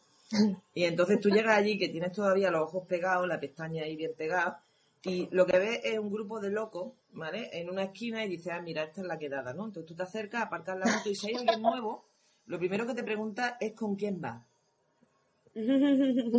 Y tú, mm, que yo vengo yo con mi moto. Ah, ah, sí, sí. ¿Y, y qué moto llevas? Entonces se acerca siempre a la de menor cilindrada, siempre. Y entonces tú le tienes que decir, no, mira, ¿ves allí que empieza la de 900? Pues por allí está mi moto. Y entonces luego ya vienen y te preguntan, ¿pero esto qué es de tu novio? Claro, tú, tú sigues diciendo, a ver, ¿qué parte de he venido sola y vengo con mi moto no has entendido? Siendo tú, no le saltas la cabeza de un guantazo de. Se la arranca de un bocado, vamos. No, no, yo simplemente ya cuando le digo qué parte no has entendido es cuando me miran así como diciendo, mm, muerde, Uy. me alejo. Pero es, es bastante curioso, la verdad, la cara. Y a mí lo que más me hace gracia, y lo sigo insistiendo, es cuando voy con María. Porque voy con ella y yo suelo ir en la moto, siempre suelo ir detrás de ella, porque la única vez que fui delante chocó contra mí. ¡Hala, qué zorra que es, por favor! Pero suelo ir detrás para evitar que me dé con su moto. Y entonces es muy gracioso porque cuando ella se para, la pose que coge en la moto, así de mujer en jarra, en la motaza, es brutal porque la gente mira, claro, mira, mira la moto, porque la moto que lleva ella es, es una chopper, es muy larga, mide 2 metros 55 centímetros de larga, es una siete y medio y es negra y naranja. Es una versión especial que, bueno, se hizo una edición muy cortita y, bueno, llegaron a España muy pocas y, eh, bueno, esta, bueno, yo es que la vi en el concesionario y me enamoré y la compré. Y cuando la miran a ella y ven que es una tía, es como que miran siete veces, ¿sabes? Como aquello de, es una tía. No, no puede ser, voy a mirar otra vez. Pues sigue siendo una tía. Sí, pero, eh, pero ¿qué hace aquí? Sí, pero, sí, pero, pero, pero, pero lleva moto, es su moto, está montada en la moto y no hay tío. No, pero tú Sí. sabes la cantidad de veces que he visto a tíos irse a acercar a ella cuando ella va a salir, simplemente cuando va a salir de, de estar aparcada, obviamente cualquiera de nuestras, o sea, su moto llena, su moto llena de, el depósito lleno de gasolina, pesa casi 300 kilos. Cuando tú, sí, pesa 297 kilos exactamente. Cuando tú tiras de esa moto hacia atrás, cuando estás en cuesta, tienes que saber cómo hacerlo. Y hay un truco muy sencillo. Esto es como todo, hay que saber cómo hacerlo. Pues ya coge y la saca de culo. Pero yo he visto mogollón de tíos, que claro, yo estoy al lado de la otra moto, estoy saliendo con la mía, que la los veo como que me voy a acercar a ayudarla porque pobrecilla no puede, ¿no? Y se quedan así mirando y ya cuando ven que ha sacado la moto, que se ha subido y se ha alargado, se quedan diciendo, pero qué fuerte, ¿no? O sea, se ha jodido con la moto. Pero hombre, no lo veas tampoco tan negativo, ¿no? No, no, No, no es a lo negativo, mejor pero- porque hay pero- mucha gente que es más, por ejemplo, hay muchos chicos que son más bajitos o- y entonces también en las motos a veces le cuestan y, y fíjate, a mí me ha sorprendido por lo que pesa la moto, como tú has dicho, porque hay mucha gente que, que mira eso y que sea más cortita y tal porque pierden el equilibrio. No, pero es Y que claro, es, cuest- Pero eso es maña, ¿no? es cuestión de un punto de apoyo. Y, y Claro. aparte tengo que decir que la moto es muy bajita y yo llego, a, llego con los dos pies bien a la moto. Entonces es una cuestión de eso. Un día también se me cayó la moto de esto de que estás en parado y calculé mal y se me cayó de lado y la levanté yo sola porque Carmen me enseñó a que si pones el culo en el lado que se ha volcado es un punto de apoyo, simplemente. Pero Sí, os tengo que decir... más maña que fuerza, ¿no? Sí, Sí, os tengo que decir que hasta que le dije el truco me meaba de risa cuando la veía que se le iba la moto al suelo. Porque tardé, tardé como dos o tres semanas en explicarle ese truco y otro par de trucos más para la curva y demás, pero es que me lo pasaba teta. Las dos semanas tardaste dos meses.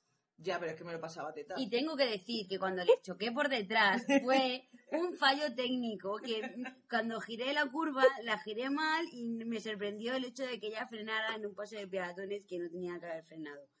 Y, y No tenía que haber frenado y tendría que haber atropellado a las dos señoras que cruzaban. Ese es el resumen. O sea, es muy triste ir en dos motos y que la moto que te invista es la moto de tu mujer. Es muy triste. Vamos a dejarlo aquí.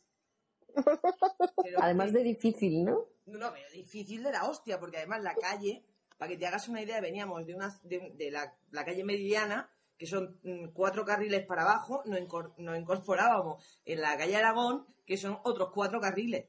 O sea, que no estamos hablando de una callecita estrecha. Pero es que aquí la María... para Y la cara de Carmen, ¿eh? No, no, ¿quién me ha dado por detrás? mi cara, o sea, mi cara fue que me di la vuelta diciendo, o sea, no me puedo creer que me hayas tocado la puta moto. Te lo juro. Y cuando me bajé y vi que me había doblado el guardabarros trasero y se había cargado la luz, yo creí que me la comía. Estuve como dos días sin hablarle. Madre mía.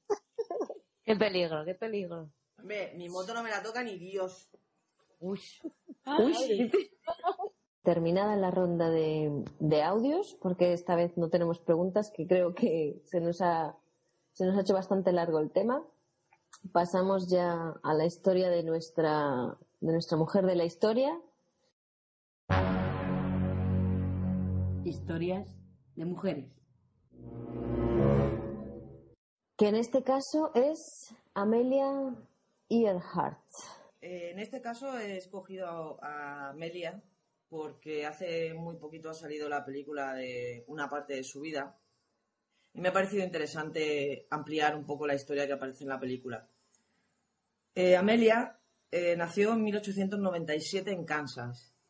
Entonces es una, es una niña que nació en el seno de una familia acomodada, no tanto por sus padres como por su abuelo. Vivió bien separada de sus padres siempre. Su padre era un fantástico alcohólico, al cual odiaba a su abuelo profundamente y los intentó de todas todas tener siempre separados. Y Amelia tuvo una- un desarrollo de una niñez un tanto peculiar por esto, porque se crió en, un- en una ciudad pequeña de Kansas donde la gente la acogía como lo que era, ¿no? La hija del hombre más adinerado de la ciudad. Se crió sola y, bueno, con sus hermanos, obviamente. Pero al final tuvo que ir con sus padres, porque sus padres obviamente llegó un momento en que la, la reclamaron a, a ella y a su hermana, a Muriel, y se volvieron a, a estar juntos, pero obviamente los negocios del padre nunca llegaron a ir bien. Ella era una persona muy, muy activa, muy inquieta, y la madre lo que sí que tuvo claro, siendo la época que era, que hablamos de que ella, la niña nació en 1897, siempre tuvo claro que ella quería dar formación a sus, a sus niñas. Cuando ya la madre abandonó al padre, porque ya era un alcohólico súper empedernido, la madre cogió todo el fideicomiso que, que tenía de su padre para que sus dos hijas estudiaran. Y las dos ingresaron en una escuela privada de nivel medio que lo que hacía era prepararlas para la universidad. No eran como los estudios normales de los chicos, pero la preparaban para ir a la universidad. Eh, esto ya ella le dio cierta cercanía con el mundo intelectual y lo que la hizo fue mo- motivarla por todas las cuestiones sociales y cuestiones como el feminismo. Se involucró tanto que justo cuando estaba acabando la época de la escuela privada, estábamos en la Guerra Mundial y ella, ni corta ni perezosa, se fue de voluntaria a un hospital militar. Y allí se dio cuenta que, bueno, que la vida no era ya no solo la tristeza que había, vivido en su casa por a consecuencia del alcoholismo de su padre, sino que vio todo lo que te conlleva la guerra, ¿no? Las mutilaciones, la- los hombres muy cansados de llevar mucho tiempo luchando, que a veces pierdes la, la orientación y no sabes bien bien hacia dónde te dirige la vida, ¿no? Cuando acabó todo esto, en el 1919, se inscribió como estudiante de medicina. La tía le echó narices y decidió estudiar una carrera y, bueno, se presentó a la Universidad de, Columbia. Pero eh, ocurrió una cosa y fue que solo cuando llevaba un año allí, sus padres se reconciliaron. Al reconciliarse sus padres, su madre pidió que ella volviera con la familia, mm, básicamente porque al tener un carácter eh, más fiero que su hermana Muriel, era capaz de controlar a su padre y su madre le pidió que volviera a casa. Así que volvió para ayudar un poco a, a esta unión familiar. Precisamente cuando vuelve es cuando están en Long Beach y bueno, ve una exhibición de aviones, habla con la organización y le, le dicen, oye, pues te podemos dar un viaje en, una, en un biplaza y ¿qué te parece? Y ella, pues estupendo. Bueno, el viaje duró 10 minutos, pero fue lo que marcó el resto de su vida. Ella se fue directamente a hablar con Anita Neta Schnock, que era una pionera de la aviación, era otra mujer que era, bueno, una tía con un carácter terriblemente eh, exigente, obviamente porque se había formado rodeada de hombres, y le dio clases a Amelia, siempre con la convicción de que nunca llegaría a hacer nada, porque Amelia al principio no se mostraba eh, realmente hábil a los mandos de un aparato. Lo que ocurría es que, bueno, quedaba bien en la foto. Siguió formándola hasta que consiguió superar la barrera de los 14.000 pies de altura, que viene a ser unos 4.200 metros, que esto es mucha altura. Tened en cuenta que llega, pues son 4 kilómetros hacia arriba. Y bueno, empezó invirtiendo su dinero en una asociación aeronáutica que lo que intentaba era promover que la, mu- la mujer entrara dentro del mundo de, de la aviación. Entonces, como se la veía así tan cercana, ocurrió que, bueno, querían promover el hecho de que la mujer estuviera haciendo tantas cosas.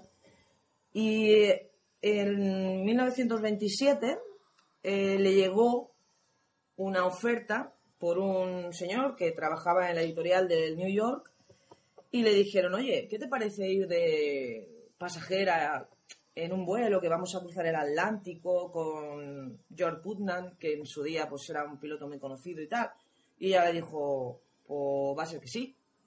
Y entonces pues se fue con ellos. Ella iba con la idea de ser simplemente estar allí, ver lo que era cruzar el Atlántico con aquel tipo de, de avión, que era bastante precario. Lo que ocurrió fue que a la vuelta esto se convirtió en un boom, porque no, no quedó como la mujer que iba en el avión que cruzó el Atlántico, sino como la mujer que había cruzado el Atlántico.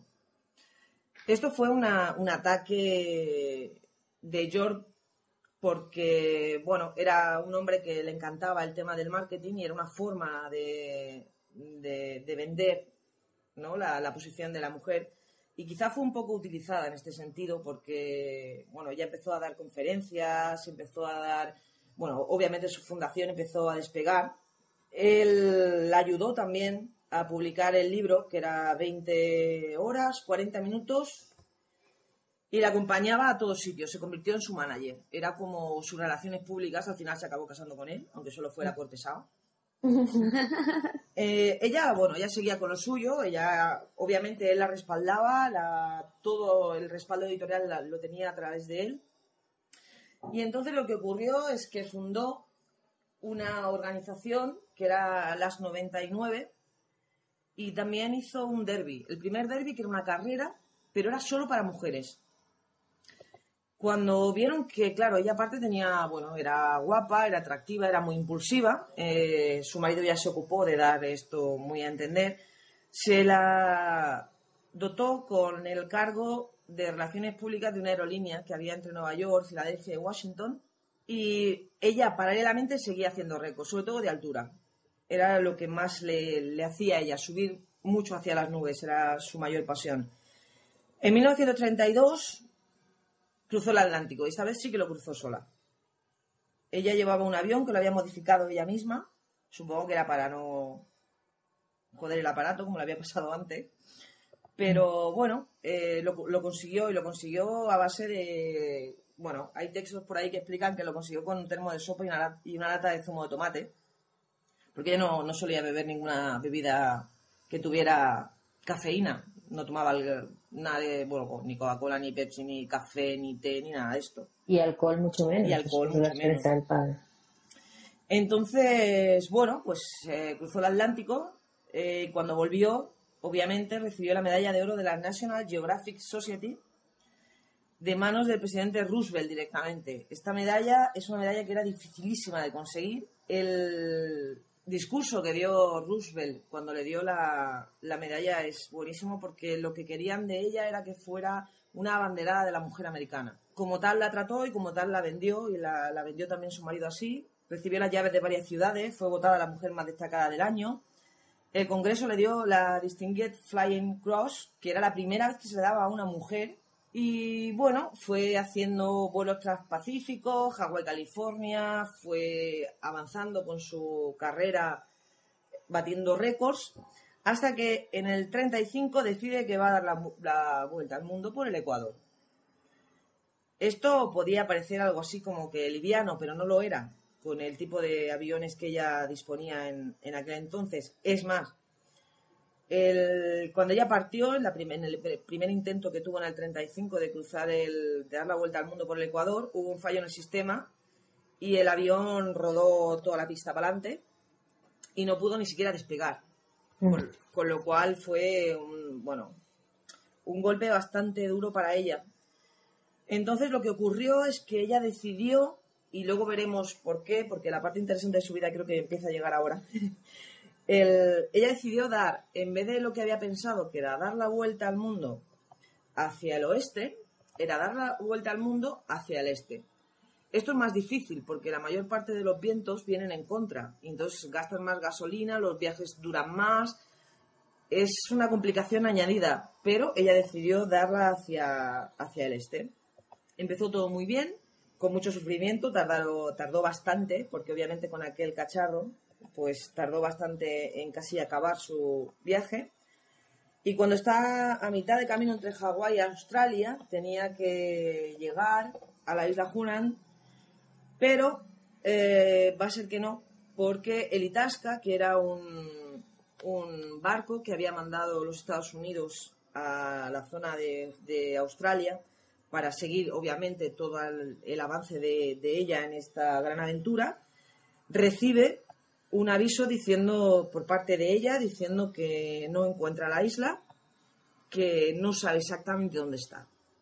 He de decir que en aquel entonces no es como ahora que llevan un navegador que te posiciona perfectamente y todo es maravilloso, sino que se guiaban directamente por el sol.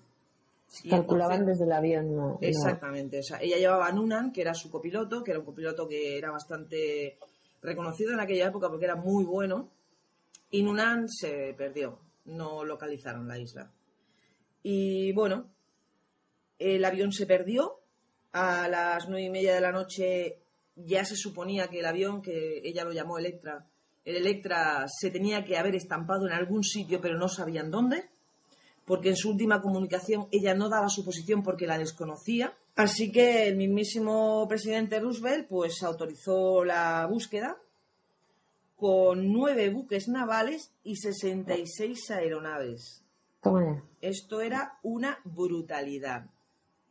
Invirtió, invirtieron muchísimo, muchísimo esfuerzo en localizarla y al final no la localizaron. Eh, su historia quedaría aquí y quedaría simplemente como una mujer que fue pionera, que abrió las puertas a muchas otras mujeres, abrió y fundó organizaciones para que las mujeres pudieran ser piloto de avión, pero obviamente su desaparición en extrañas circunstancias pues generó una polémica que iba más allá de todo esto y quizá todo esto quedaba ensombrecido precisamente por esta polémica.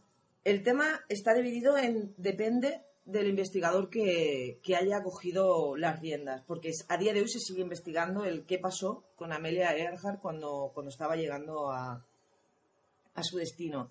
El primer investigador se llama Long y es, es un investigador que se ha dedicado a esto muchísimos años. Y él dice que, a ver, que obviamente había mal tiempo, había mucho viento en contra, había mucha, muy poca visibilidad. Eh, ella partía con el depósito lleno como cada partida, ¿vale? Lo que ocurría es que precisamente para este trayecto necesitaban absolutamente todo el combustible. Porque este último trayecto era de 18 a 23 horas, que era más o menos lo que iba a tener el, el avión de autonomía. Básicamente porque todos los vientos en contra hacía que gastara más, más gasolina. Nunan, bueno, pues como no tenía visibilidad y se orientaba por el sol, cometió un error, iba en una ruta paralela Y según lo que él opina, eh, cuando estaban a unos 300 metros de altura y entre 40 y 100 kilómetros de la isla a la que ellos iban, pues el, mm, aquello se cae, se supone que sobreviven, pero que como no fueron, no fue posible localizarlos porque no pudieron dar su, local, su, ubicación exacta, acabaron muriendo en el mar. Esta es la primera de las hipótesis que, bueno, deja un poco en entredicho lo que otros investigadores también advierten y es que el Itasca pues no hizo muy bien su trabajo. Gillespie es otro famoso investigador de este caso y él dice que cuando Amelia le quedaban solo cinco horas de combustible y vio que no podía llegar a la isla, ¿vale? Pues que se dirigió a otra isla cercana. Era un atolón desierto. Allí se supone que murieron de, de hambre y de sed, obviamente, porque en el atolón no había agua potable. En esta isla, él dice que es esta isla porque años más tarde se encontraron unos esqueletos que casualmente han desaparecido con posterioridad, que correspondían a las medidas óseas de los dos ocupantes, tanto de Nunan como de ella. También encontraron un zapato modelo Oxford de señora, que por lo visto era el zapato que ella solía utilizar, y también encontraron trozos de avión. Entonces, se supone que antes de que ellos murieron estuvieron transmitiendo por onda corta y hay el testimonio de una mujer que eh, dice que desde Filadelfia, esta señora se llamaba Betty Brown, había oído a Amelia pedir ayuda durante 45 minutos de transmisión. Eh, Pero- como todas son circunstanciales y como desaparece el- los huesos, todo lo que son los esqueletos, desaparece el zapato y empiezan a desaparecer cosas de esta investigación una vez que este hombre los publica, pues el, el caso sigue archivado. Extra, una investigación militar extraoficial, y ahora entenderéis por qué es extraoficial, dicen que la verdadera misión de Amelia era caer en las islas y provocar un contingente de búsqueda que permitiera a los americanos entrar en territorio japonés y así poder determinar la capacidad armamentística del país. Joder. Toma ya. La idea era que Amelia comenzara el viaje partiendo hacia el, hacia el este, precisamente para que durante todo su trayecto fuera generando toda esta publicidad y toda esta expectación que hicieran pensar cuando ella se iba al mar que obviamente era por cansancio, porque llevaba mucho tiempo en vuelo y que realmente no pudieran eh, haber ningún indicio de sospecha acerca de que ella se hubiera estampado por este motivo. Supuestamente ella amerizó, consiguió que un barco de pescadores japoneses la llevaran a tierra, donde la encarcelaron por espía. Entonces, aquí hay que recordar un detalle, es que en el 37 estaban prohibidos todos los extranjeros en Japón. Con lo cual, cuando a ella la cogieron los pescadores, se la llevaron a tierra firme, pues se la consideró espía y se la envió a la cárcel de Garapán.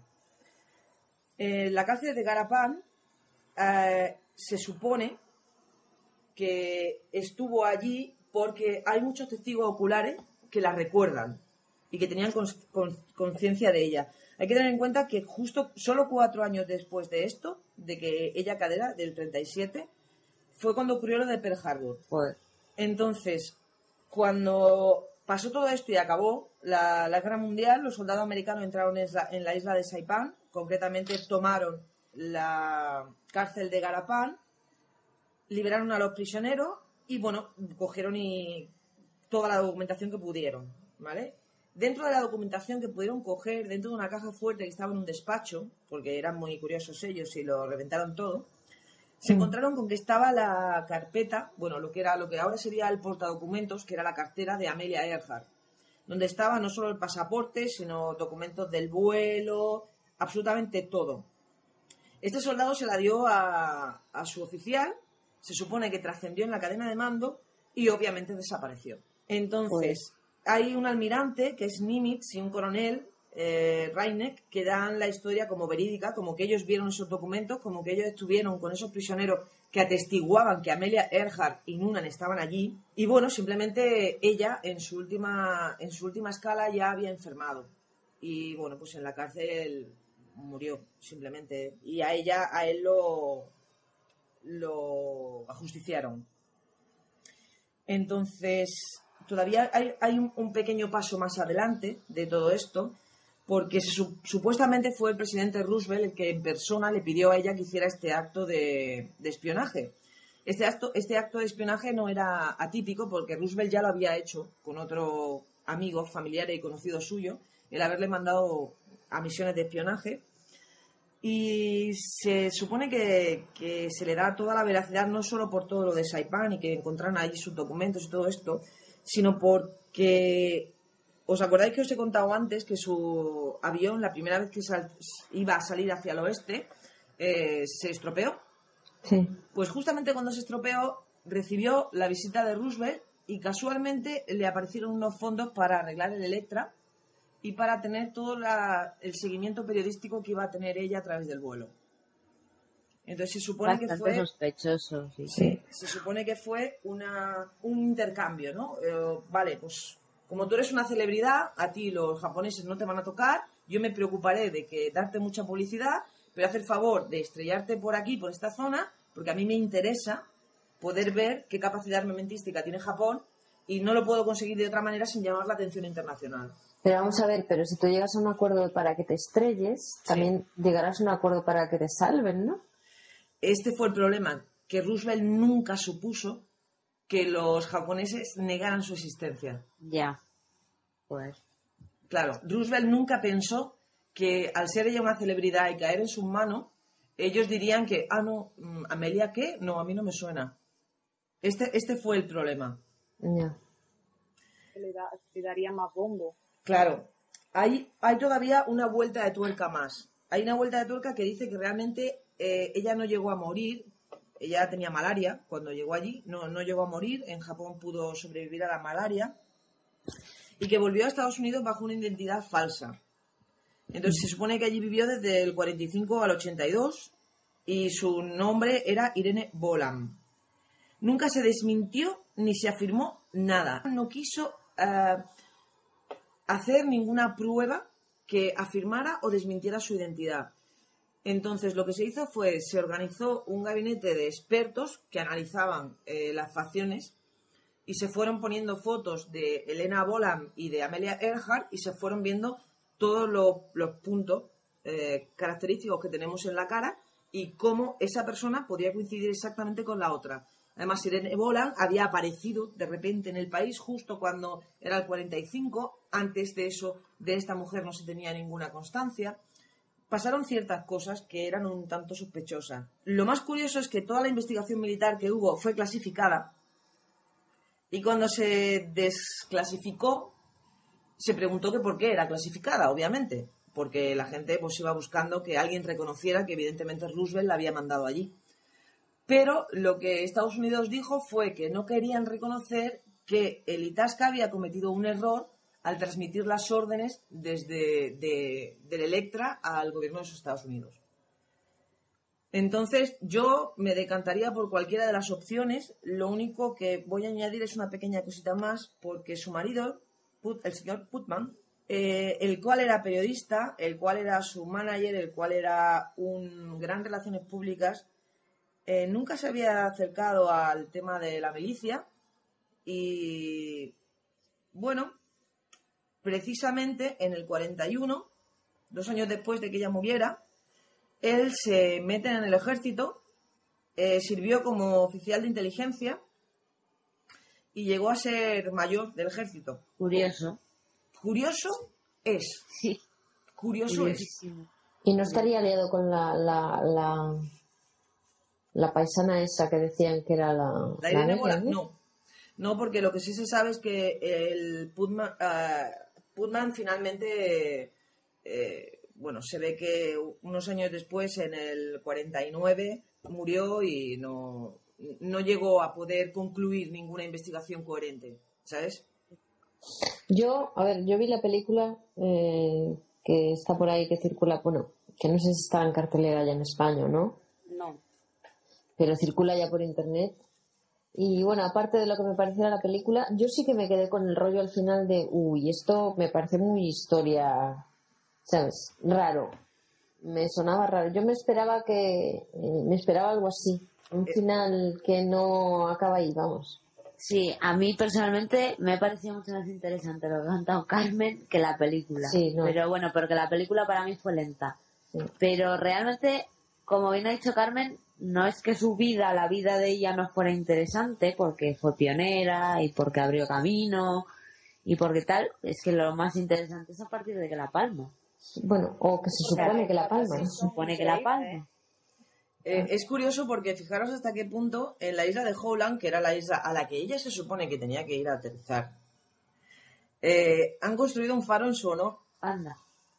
Y esto es curiosísimo, porque si realmente ella nunca hubiera estado por allí cerca, nunca hubiera estado en, en la cárcel, ni, ni hubiera pasado nada de nada de nada, dime tú a mí para qué los japoneses, con la manía que le tienen a los americanos, montan un faro y ponen monumentos en su honor. Total. Es bastante extraño. Sí, bueno, Ah, puede haber tantos testigos. eh, y, y esos cuerpos que se asemejaban, ese zapato, y por ejemplo, eh, Elena, ¿Elena era? Sí, Elena. Irene. Irene, Irene. Pues, Irene, pues no, no has terminado de decir, al final se asemejaba a sus rasgos de la cara, a Sí, cómo sí. ella tendría que haber envejecido, Sí. Pero no quedó nunca nada claro. No, ella no quiso someterse a ninguna otra postura y casualmente consiguió ayuda del, del, del Ejecutivo y la defendieron grandes fiscales en su juicio y al final sacó pasta y todo, ¿eh?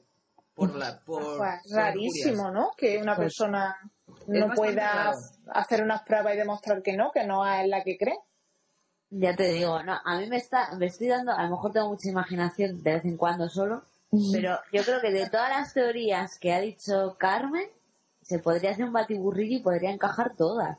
Sí, O sea, sí, en un momento determinado pudo estar, pudo estar en la cárcel japonesa, pudo salir de ahí, pudo volver a Estados Unidos y vivir bajo otro nombre, eh, y pudo perfectamente, haciendo todo eso, el tema de los esqueletos que fuera un montaje. Para, Para un montaje para, crear una leyenda. Yo creo que son todas combinables. O sea, que es probable que cada una tenga parte de, de realidad. Yo también creo, eh, cuando pasan estas cosas, uno se para a pensar a decir la cantidad de cosas que nos creeremos como reales que no lo son. Sí. Ya ves. Sobre todo tratándose de algo que provenga de Estados Unidos. ¿Verdad? Es lo que voy a decir ahora. Sobre todo los Sí. americanos que tienen un arte, entre comillas, para engañar a, al mundo. Al mundo, sí, sí. Al mundo, idealmente. Bueno, pues ¿os acordáis que os dije que no era su vida tan aburrida como lo parecía? Pues Total. había una parte de su vida que no fue tan aburrida como parecía. Ya te digo. Sí, su muerte. Entre comillas. No, pero ha sido muy interesante el final, ¿eh? A mí me ha encantado y la, hipo- la hipótesis muy creíbles todas, ¿eh? Pues si queréis más información, eh, hay un documental muy bueno, como no, de la BBC, que trata sobre todo esto. O sea, la BBC cogió a, a estos investigadores y lo que hizo fue decirles, "Oye, hazme un resumen de tus teorías. Y entonces exponen eh, con datos, fotos y demás todas, las, todas estas teorías de manera más completa. Pero lo que pasa es que yo quería también recordar un poco lo que había sido su vida y de dónde provenía ella Mm. y no centrarme tanto en que la posibilidad de que pudiera haber caído en, en ser una espía eh, por eh, la manipulación de Roosevelt, porque, bueno, más que por la manipulación, es que ella era muy amiga de su mujer, de la mujer de Roosevelt. Mm. Y entonces, claro, es que canta como una almeja, y perdonadme la expresión. Sí, la verdad que sí. La verdad que sí. No, además, bueno, la época es un poco todo. Es que lo que dices, que era amiga de la mujer de Roosevelt, que Roosevelt la había hecho con, con más figuras públicas, el, el usarlos un poco como espías, y luego que la época era propicia, o sea, es que... Y todas las casualidades de que se le estropea el avión y de repente alguien consigue el dinero, tal, no sé qué. Sí. Es que es mucha, mucha casualidad que ella, o sea, es que cu- cualquier persona que haga ese recorrido te va a decir que con ese tipo de avión, como ella tenía con, con el Electra suyo, es que era casi un suicidio ir en esa dirección, moverse hacia el este. Pero... Y ella lo sabría, con la experiencia Ah, que claro. tenía, ella lo sabría de Claro que sobra. lo sabía. Claro que lo sabía porque ella ya había cruzado el Atlántico precisamente en esa dirección. Y además la búsqueda de ella con tal des- des- ¿cómo se dice? Despliegue. despliegue de medios. Hombre, Eso es que ya me dirás tú. Era cara a la galería, claro. El derroche de medio era cara a la, a la No, no, galería. cara a la galería no. El derroche de medios era que mm, yo voy a cumplir Para mi usarlo. parte del pacto y voy a buscarte. Y manda nueve buques y 66 aeron- aeronaves que mientras la van buscando van haciendo sus fotitos. Hombre, claro. Claro. Y mira Claro. que eh, Japón no le dio autorización, ¿eh? Hay zonas restringidas en las que no les permitió mirar. Porque ellos decían que allí no había ninguna, ningunos rastros y que ellos se ocuparían de buscarla. Normal, que tontos tampoco son. A ver, es que hablan en, en un idioma un poquillo raro, pero tontos no. Pero tontos no son. no. Bueno, y después de esta interesante historia con Carmen sobre Amelia Earhart, que bien me ha quedado, ¿eh? Y te ha quedado, vamos, tengo un orgasmo espiritual. Oye, Nos despedimos hasta el mes que viene. A ver si para el próximo no tenemos tantos problemas para, para grabar. Pero bueno, ya veis que estamos cumpliendo, ya llevamos tres, creo que ya nos hemos, hemos superado algunas de las leyes que pululan por ahí por la, por la atmósfera. Bueno, me despido ya. Eh, encantada de estar con vosotras una vez más. Y bueno, pues como siempre, hasta el próximo capítulo. Sandra. Bueno, pues yo misma, venga, ya os digo yo adiós, que sé que estáis deseando des- despediros de mí, que os doy mucho la brasa. Que, bueno, pues, ¿qué voy a decir? Pues que me ha encantado, que me lo he pasado genial como siempre, que se me ha ido la pinza para variar, me van a llover capones por todos los sitios, A todas, yo creo. pero, pero bueno, que espero que a la gente le guste lo mismo que nos gusta a nosotras hacer, hacer esto. Bueno, pues ya sigo yo. No, pues que ha sido un gustazo grabar con vosotras como siempre porque me lo paso muy bien y al final siempre aprendo algo, que Carmen siempre me sorprende y, y nada, que deseando de grabar el próximo capítulo y que perdonáis por la tardanza, pero es que no ha salido la cosa hasta ahora. Quizás tendría que ser hoy porque ha salido más a menos. un beso desde Córdoba, venga. bueno, sigo yo. Pues he dicho que lo de siempre, que un placer estar con vosotras y que me lo paso muy bien, que muchas gracias por escucharnos, los que habéis llegado hasta aquí. Y nada, que yo tengo que decir personalmente que bajo ningún concepto nunca pretendemos ofender a nadie ni crearnos enemigos ni nada. Ah, Decimos las cosas tal y como las sentimos, yo creo, somos bastante sinceras. Otra cosa no, pero sinceras somos un rato. Y, y bueno, que nada, eh, aquí tenéis nuestro pequeñito, pequeñita aportación a- al mundo de podcasting y que lo de siempre. Un besito y hasta pronto. Bueno, chicas, compañeras y, y- y- y gente en general, mm, mu- muchas gracias por el rato que hemos pasado. Esperamos, espero yo y, y supongo que todas que os haya gustado mucho este número 3. Y hasta el próximo capítulo. Bueno, pues nada, una vez más eh, ha sido un placer y hasta la próxima que nos oigamos. Besito, adeu. Y bueno, por último, pero no menos importante, aquí me despido yo. Que sepáis que toda la culpa de que no se haya grabado antes es mía, porque no sabía si utilizar la pala, el hacha o la sierra. Y esto es lo que tiene por comprarte una herramienta que es Transformer. Pero procuraremos que no dependa de mí para el próximo podcast y por mi parte me lo he pasado genial. He maltratado a la gente como viene a ser mi costumbre y espero, bueno, vuestras críticas no porque me van a dar igual, pero espero que nos escuchéis. Un beso. Adiós. Adiós. Hola chicas, Hola. somos Jorge y Natalia de auténticos, del podcast Auténticos Creyentes y Natalia de La Cama En la Podcast cama. y colaboradora con su propia sección en, en Torpes para Todo. Podcast que igual Sí. os- alguna de vosotras os suena. Ah, Yo creo que sí que le sonó alguna, ¿no? No sé, igual. Pues el motivo de este audio mensaje, aparte de deciros que nos ha encantado el primer podcast que habéis grabado, Está muy chulo. eh, es para mandaros un currículum, porque claro, tengo aquí una chica, una joven chica, que, sí, sí, jovenzuela, inexperta, que presenta sus credenciales, por si estarían interesados ustedes o algo. Y bueno, que diga ya sus aficiones o algo. Bueno, mis aficiones, joder, mis aficiones. Ahora como estoy en paro y tengo mucho tiempo libre, me estoy leyendo un libro. ¿Vale? Que yo soy de la opinión de muchas de ustedes, que a mí me gusta el libro en el libro, no en una pantalla de un ordenador ni nada de eso. A mí Guay. me gusta pasar las páginas. Y me estoy leyendo Orgullo y Prejuicio y Zombies. La- voy por el capítulo 8 o cosas así. Está la cosa un poquito lenta. Yo espero que más para adelante se ponga más animado, si no es que lo tiro por la ventana. Y, Pero mus- y no sé, música o, o otras series o películas o libros. Bueno, Porque otro, hay otro libro por ahí que te gusta, ¿verdad? Claro, la saga de Crepúsculo. ¡Ah! Pero aparte, eh, tengo más libros. Tengo La Huésped, que lo tengo casi al principio porque me estaba estresando un poco. Y de películas ya sabéis cuáles son mis gustos. Y de música, todas las canciones pasteleras. Luis Miguel, Cristian Castro, etcétera, etcétera, etcétera. Todo lo romántico. Y bueno, luego, eh, sé que hablar del tema de sexo ya tiene un poquito de experiencia. Un pequeño currículum de podcast, pero bueno, muy, muy pequeñito, ¿eh? Tampoco os creáis. Pero coño, yo creo que se me da bien el tema, ¿no? Bueno, algo. Pues ya está. Y bueno, pues mira, ahora que habló Natalia sobre lo de los libros, mira, quiero meter, meter cizaña ahí, bueno, cizaña, meter mano.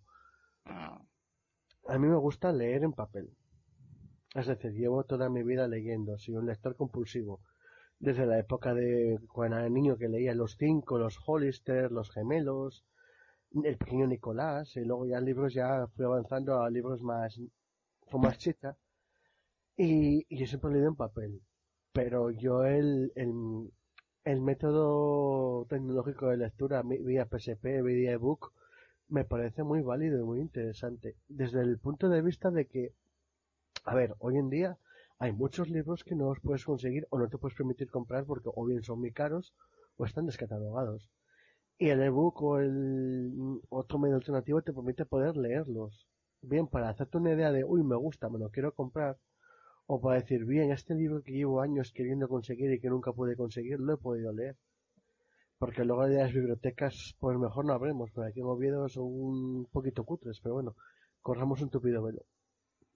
Y bueno, quería, ya que estábamos hablando de esto, primero, hay una, felicitar a una chica que lee cómics. Yo como friki lector de cómics la felicito totalmente y la animo a que siga leyendo y que comente algún cómic que le gustase especialmente. ¿Y qué más? Y no sé quién era, no sé si era... Ah, ¿quién era la que decía que le gustaban los libros de, de ciencia ficción y fantasía? No me acuerdo. Eh, uy, Sé que son unas cuantas. sí, pero era una de ellas. Na- mm. Bueno, ¿Esa? Mm. para esa chica que ahora le gustaba el libro de fantasía, quiero o que abra o que me diga si ha leído libros sobre dos de mis autores favoritos. Uno es David Eddings, mm, más conocido por Crónicas de Belgarat, Crónicas de Mayorea, la saga de Lenium y, si- y la secuela. Y por otro lado, si, si conoce también a Jasper Forde y los libros del caso Jane Eyre y las secuelas. Si no os habéis leído ninguno de esos dos, de esos dos autores, eh, os recomiendo que lo leáis porque si os gusta la fantasía, son muy buenos. Y por mi lado yo he terminado. Y yo también. Pues- Así que nada, le damos un besito muy grande. Un besote muy grande para todas. ¡Mua, guapas! Adiós. Hasta luego. Muy buenas, ¿qué tal chicas? Yo soy Iván, Otreki23, y bueno, quería comentar una cosilla que me ha parecido entenderos en el podcast número 2. Bueno, antes de empezar, felicitaros ante todo por vuestro gran podcast. Eh, creo que estáis haciendo un trabajo maravilloso y os animo a seguir así, que seguro además que lo, lo vais a hacer. Como os iba diciendo, en cuanto al segundo podcast, me, me parece entender que, que estabais diciendo que hoy por hoy todavía vivimos en una sociedad machista. Discrepo. No voy a decir que no radicalmente, pero mm, sí que no. Vamos a ver, creo que la sociedad española hoy por hoy no, no es una sociedad machista. Lo que ocurre es que sí provenimos de una sociedad bastante machista. Bueno, como en casi todo el planeta. Tampoco es que seamos una excepción, ¿no? Es que eh, estamos en un proceso de adaptación. Entonces, todavía hay muchísimas empresas que vienen de la época de la sociedad machista y son cosas que no puedes cambiar de un día para otro, por desgracia. Entonces, temas como salarios eh, y otras cuestiones, pues desgraciadamente no, no puedes chasquear los dedos y decir de pronto una empresa, pues mm, como ya no somos machistas, eh, subimos el sueldo a todas las mujeres, pues el 15, 30, 40, no sé. Lo que haya la diferencia con los hombres, que realmente es una desgracia que haya sido así. Entonces, creo que ahí estamos eso, en un periodo de adaptación que poco a poco irá, pues eso, desapareciendo. Pero mm, hoy por hoy yo creo que no, no, no hay esa mentalidad. Yo creo que cualquier, por ejemplo, una empresa nueva que se cree, mm, yo creo que salvo que sea un, el, que la cree una persona muy, muy, muy, muy antigua de mentalidad, o sea, un machista, que todavía excepciones hay, eh, a nadie se le ocurriría pues pagar menos a una mujer o ponerla a hacer unos trabajos diferentes a los de los hombres por el hecho de ser mujer. De hecho, la prueba la tenéis en que cada vez hay más hombres eh, pasando cajas en haciendo de cajero en un supermercado cuando es un trabajo tradicionalmente femenino sin ningún motivo real. Por eso, como no hay ningún motivo coherente, está cambiando poco a poco. Como digo, es algo que, poco a poco va ocurriendo. Y bueno, también hay mujeres mecánicos, también poco a poco, o cada día más mujeres taxistas. Entonces, la sociedad eh, ha cambiado muchísimo y yo creo que hoy por hoy no podemos decir que seamos machistas, eh, afortunadamente. Entonces, bueno, quería hacer esa pequeña puntualización y añadir el tema de los coches, que, que comentasteis también, que, que era curioso, ¿no? Que, que siempre en las familias pues estaba el coche guay del Paraguay para el hombre y a la mujer pues el utilitario. Y también pues lo, lo argumentabais, o me pareció entender, que a lo mejor que lo entendí mal, como que era también pues una muestra de que todavía vivíamos en un poco en un mundo machista. Creo que nada más lejos de la realidad. Eh, lo que pasa con los coches es lo mismo que comentabas que pasa con la tecnología. Y es que es una, una cosa eh, que a los hombres nos gusta mucho más. No hay ningún motivo tampoco más, más allá que eso. Entonces, igual que para muchísimos más hombres, a pesar de que hay muchísimos, muchísimos hombres que la tecnología no les gusta, eh, proporcionalmente hay muchos más hombres que mujeres. Es así, lo, lo comentaste vosotras mi- mismas en, en ese segundo podcast. ¿Qué ocurre? Que eh, pasa lo mismo con los coches. Un coche para muchísimos hombres es una cosa que nos gusta, o que les gusta. A mí es una cosa que me gusta a medias, lo digo por eso. Y entonces pues le gusta que tenga una, un determinado eh, un estilo, eh, unas determinadas prestaciones, etcétera, etcétera. ¿Qué ocurre? Que igual que ocurre con la tecnología, como digo, a muchas mujeres, lo digo porque yo conozco unas cuantas además que es así, un coche, aunque es cuatro ruedas y un volante, y lo único que quieren es coger el coche que les lleve a otro sitio. Entonces, por eso digo que los coches es así, o sea, una vez le gusta más, otra vez a la gente le gusta menos, en este caso a los hombres les suele gustar más y por eso el coche guay lo solemos coger para nosotros y si a la, en este caso a la mujer pues le da lo mismo, pues para qué vamos a gastar más dinero de la cuenta si le da lo mismo, cuatro ruedas y un volante. Hay otras muchas mujeres que le gustan los coches y evidentemente también quieren un coche igual de guay o más que el del marido y también lo hay. Bueno, pues nada, me despido que como siempre me enrollo más de la cuenta. Un abrazo a todas y lo dicho, felicidades por el podcast. Hasta luego. Uy, casi se me olvidaba ya. La pregunta que quisiera haceros eh, también es un poco siguiendo con este tema, ¿no? Y un poquito de... qui- quizás mala leche. Un poquito, con cariño. Y es, ¿qué opináis de la filosofía aquí de nuestro querido Presi ZP respecto a la discriminación positiva? Venga, ahora sí me despido. Un saludito. Hasta luego. Hola, buenos días, buenas tardes, buenas noches, señoritas de ellas. El podcast. ¿Qué de tías hay aquí? ¿Qué ¿Has de tías? Hay un montón de muchachas guapas. Sí. Yo soy Alberto. ¿Yo quién? Ah, Javi. Tú eres Javi. Javi, sí. Somos Javi. de podcast caramelizado. Caramelizado. Pues. Y nada, aquí os mandamos un audio correo porque hemos escuchado vuestro podcast. y Felicidades. Es su cumpleaños. Ah, no, por el por el podcast. Perdón. Da igual, por si es vuestro cumpleaños, felicidades. ¡Felices fiestas!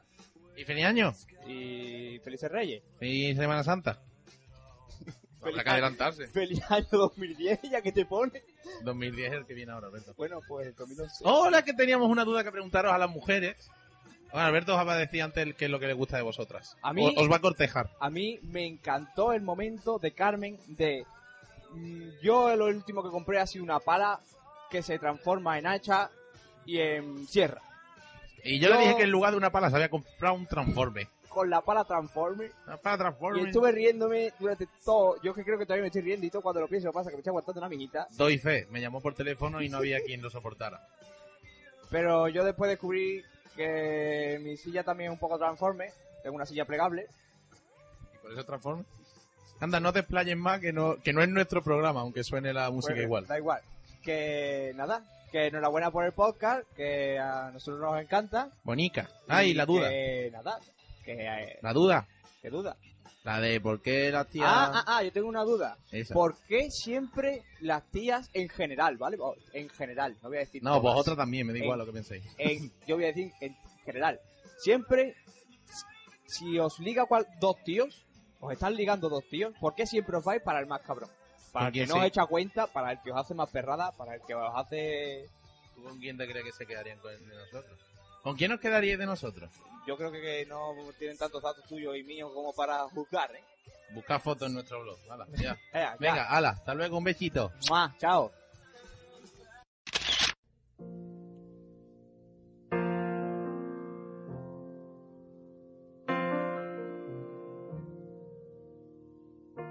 Hola, soy Jaén y desde aquí quería desearos en primer lugar que continuéis haciendo el trabajo que hacéis con ese buen podcast. Por otro lado, quería hacer una puntualización, una doble puntualización. En primer lugar, deciros que yo, con muchos fallos, tanto en la 1.0 como en la 2.0, intento eh, conculcar el respeto y la educación. Y además intento también llevarlo a cabo personalmente. Hubo un momento en, uno de, de vuestros podcasts que a mí me molestó muchísimo, quizás de forma exagerada, el término tíos. Me he preguntado también qué opinaríais vosotras si nosotros utilizáramos el término tías. Sé también, por otro lado, que no lo utilizáis en el sentido despectivo del término, pero me parecería adecuado que por favor dijerais chicos, hombres o similar. Cierto es que yo, por Twitter, quizás me lo tomé muy mal y quizás me excedí. Desde aquí os pido perdón en ese sentido, a la vez que os animo a continuar con, con vuestro trabajo y con vuestro programa. Entiendo que a veces todos cometemos errores. Un saludo muy fuerte y, bueno, hasta luego chicas. Hola, buenos días, tardes, noches, madrugadas. Eh, este es un audio correo de Nicolás Akindman, que tenía muchas ganas de eh, felicitaros por, vuestra aventura, que me parece la más de arriesgada. Eh, he escuchado los dos episodios que habéis editado hasta ahora y, me parecen fabulosos, lo he pasado súper bien escuchándolos. En este último, sin embargo, pues tengo que deciros que, que tengo algunas dudas sobre, sobre algún tema concreto que habéis planteado. Eh, en particular, algo que repetís eh, en la sección sobre tecnología en relación con tener algo que ocultar. Como digo, eh, repetís varias veces eh, que si uno no tiene nada que ocultar, eh, bueno, pues no tiene que tener ninguna preocupación por si, bueno, pues si alguien sabe per- permanentemente dónde está o lo que está haciendo, ¿no? Bueno, pues creo que eso es una apreciación un poco aventurada porque no, no tener nada que ocultar se, digamos que se sostiene eh, frente a una referencia moral, ¿no? O moral o, legal. Y, y bueno, pues eh, ni, ni las referencias morales son las mismas en todas las, en todas las épocas ni en todos los lugares, ¿no? Entonces, eh, aunque en relación con la propia moralidad o con el propio código eh, moral uno no tenga nada que ocultar porque está completamente convencido de lo que hace, pues tal vez eh, la situación no es la misma en relación con el código moral o ético imperante en, el lugar donde uno vive o, en un lugar que uno visita. Eh, yo creo que es muy importante proteger la intimidad de cada persona o la- las opciones que hace, eh, digamos morales, por darle un nombre general, pero podríamos estar hablando de opciones políticas, religiosas o antirreligiosas, eh, opciones sexuales, por supuesto, o, o- cual- cualesquiera otras opciones eh, sobre cualquier otro tema, ¿no? Entonces a mí eh, sí me parece que es eh, que sería súper arriesgado permitir que, que pudiéramos ser seguidos, incluso ofrecerlo voluntariamente. Eh, tal vez no se entiende suficientemente lo que quiero decir con esto. O sea, el- el hecho de que haya información exhaustiva sobre nosotros eh, en manos de, de las autoridades o, en manos privadas eh, significa que existe información que se puede utilizar con fines no, no legítimos. O sea, no es porque nosotros hagamos las cosas mal, sino porque lo que hacemos se puede interpretar, se puede descontextualizar y, y se puede utilizar contra nosotros eh, eligiendo un marco adecuado. Eh, me ha parecido súper interesante que se plantee el debate. Eh, incluso veo que alguna de vosotras, eh, no recuerdo exactamente cuál de vosotras, eh, bueno, pues planteaba que se, que, que se informaría muchísimo antes ¿no? de prestarse a, a, a una opción tecnológica que, que implicara registrar sus movimientos, ¿no? O sus movimientos económicos o físicos o geográficos o, lo que fuere, ¿no? Y por supuesto todo lo que he dicho en masculino también aplica en femenino, naturalmente.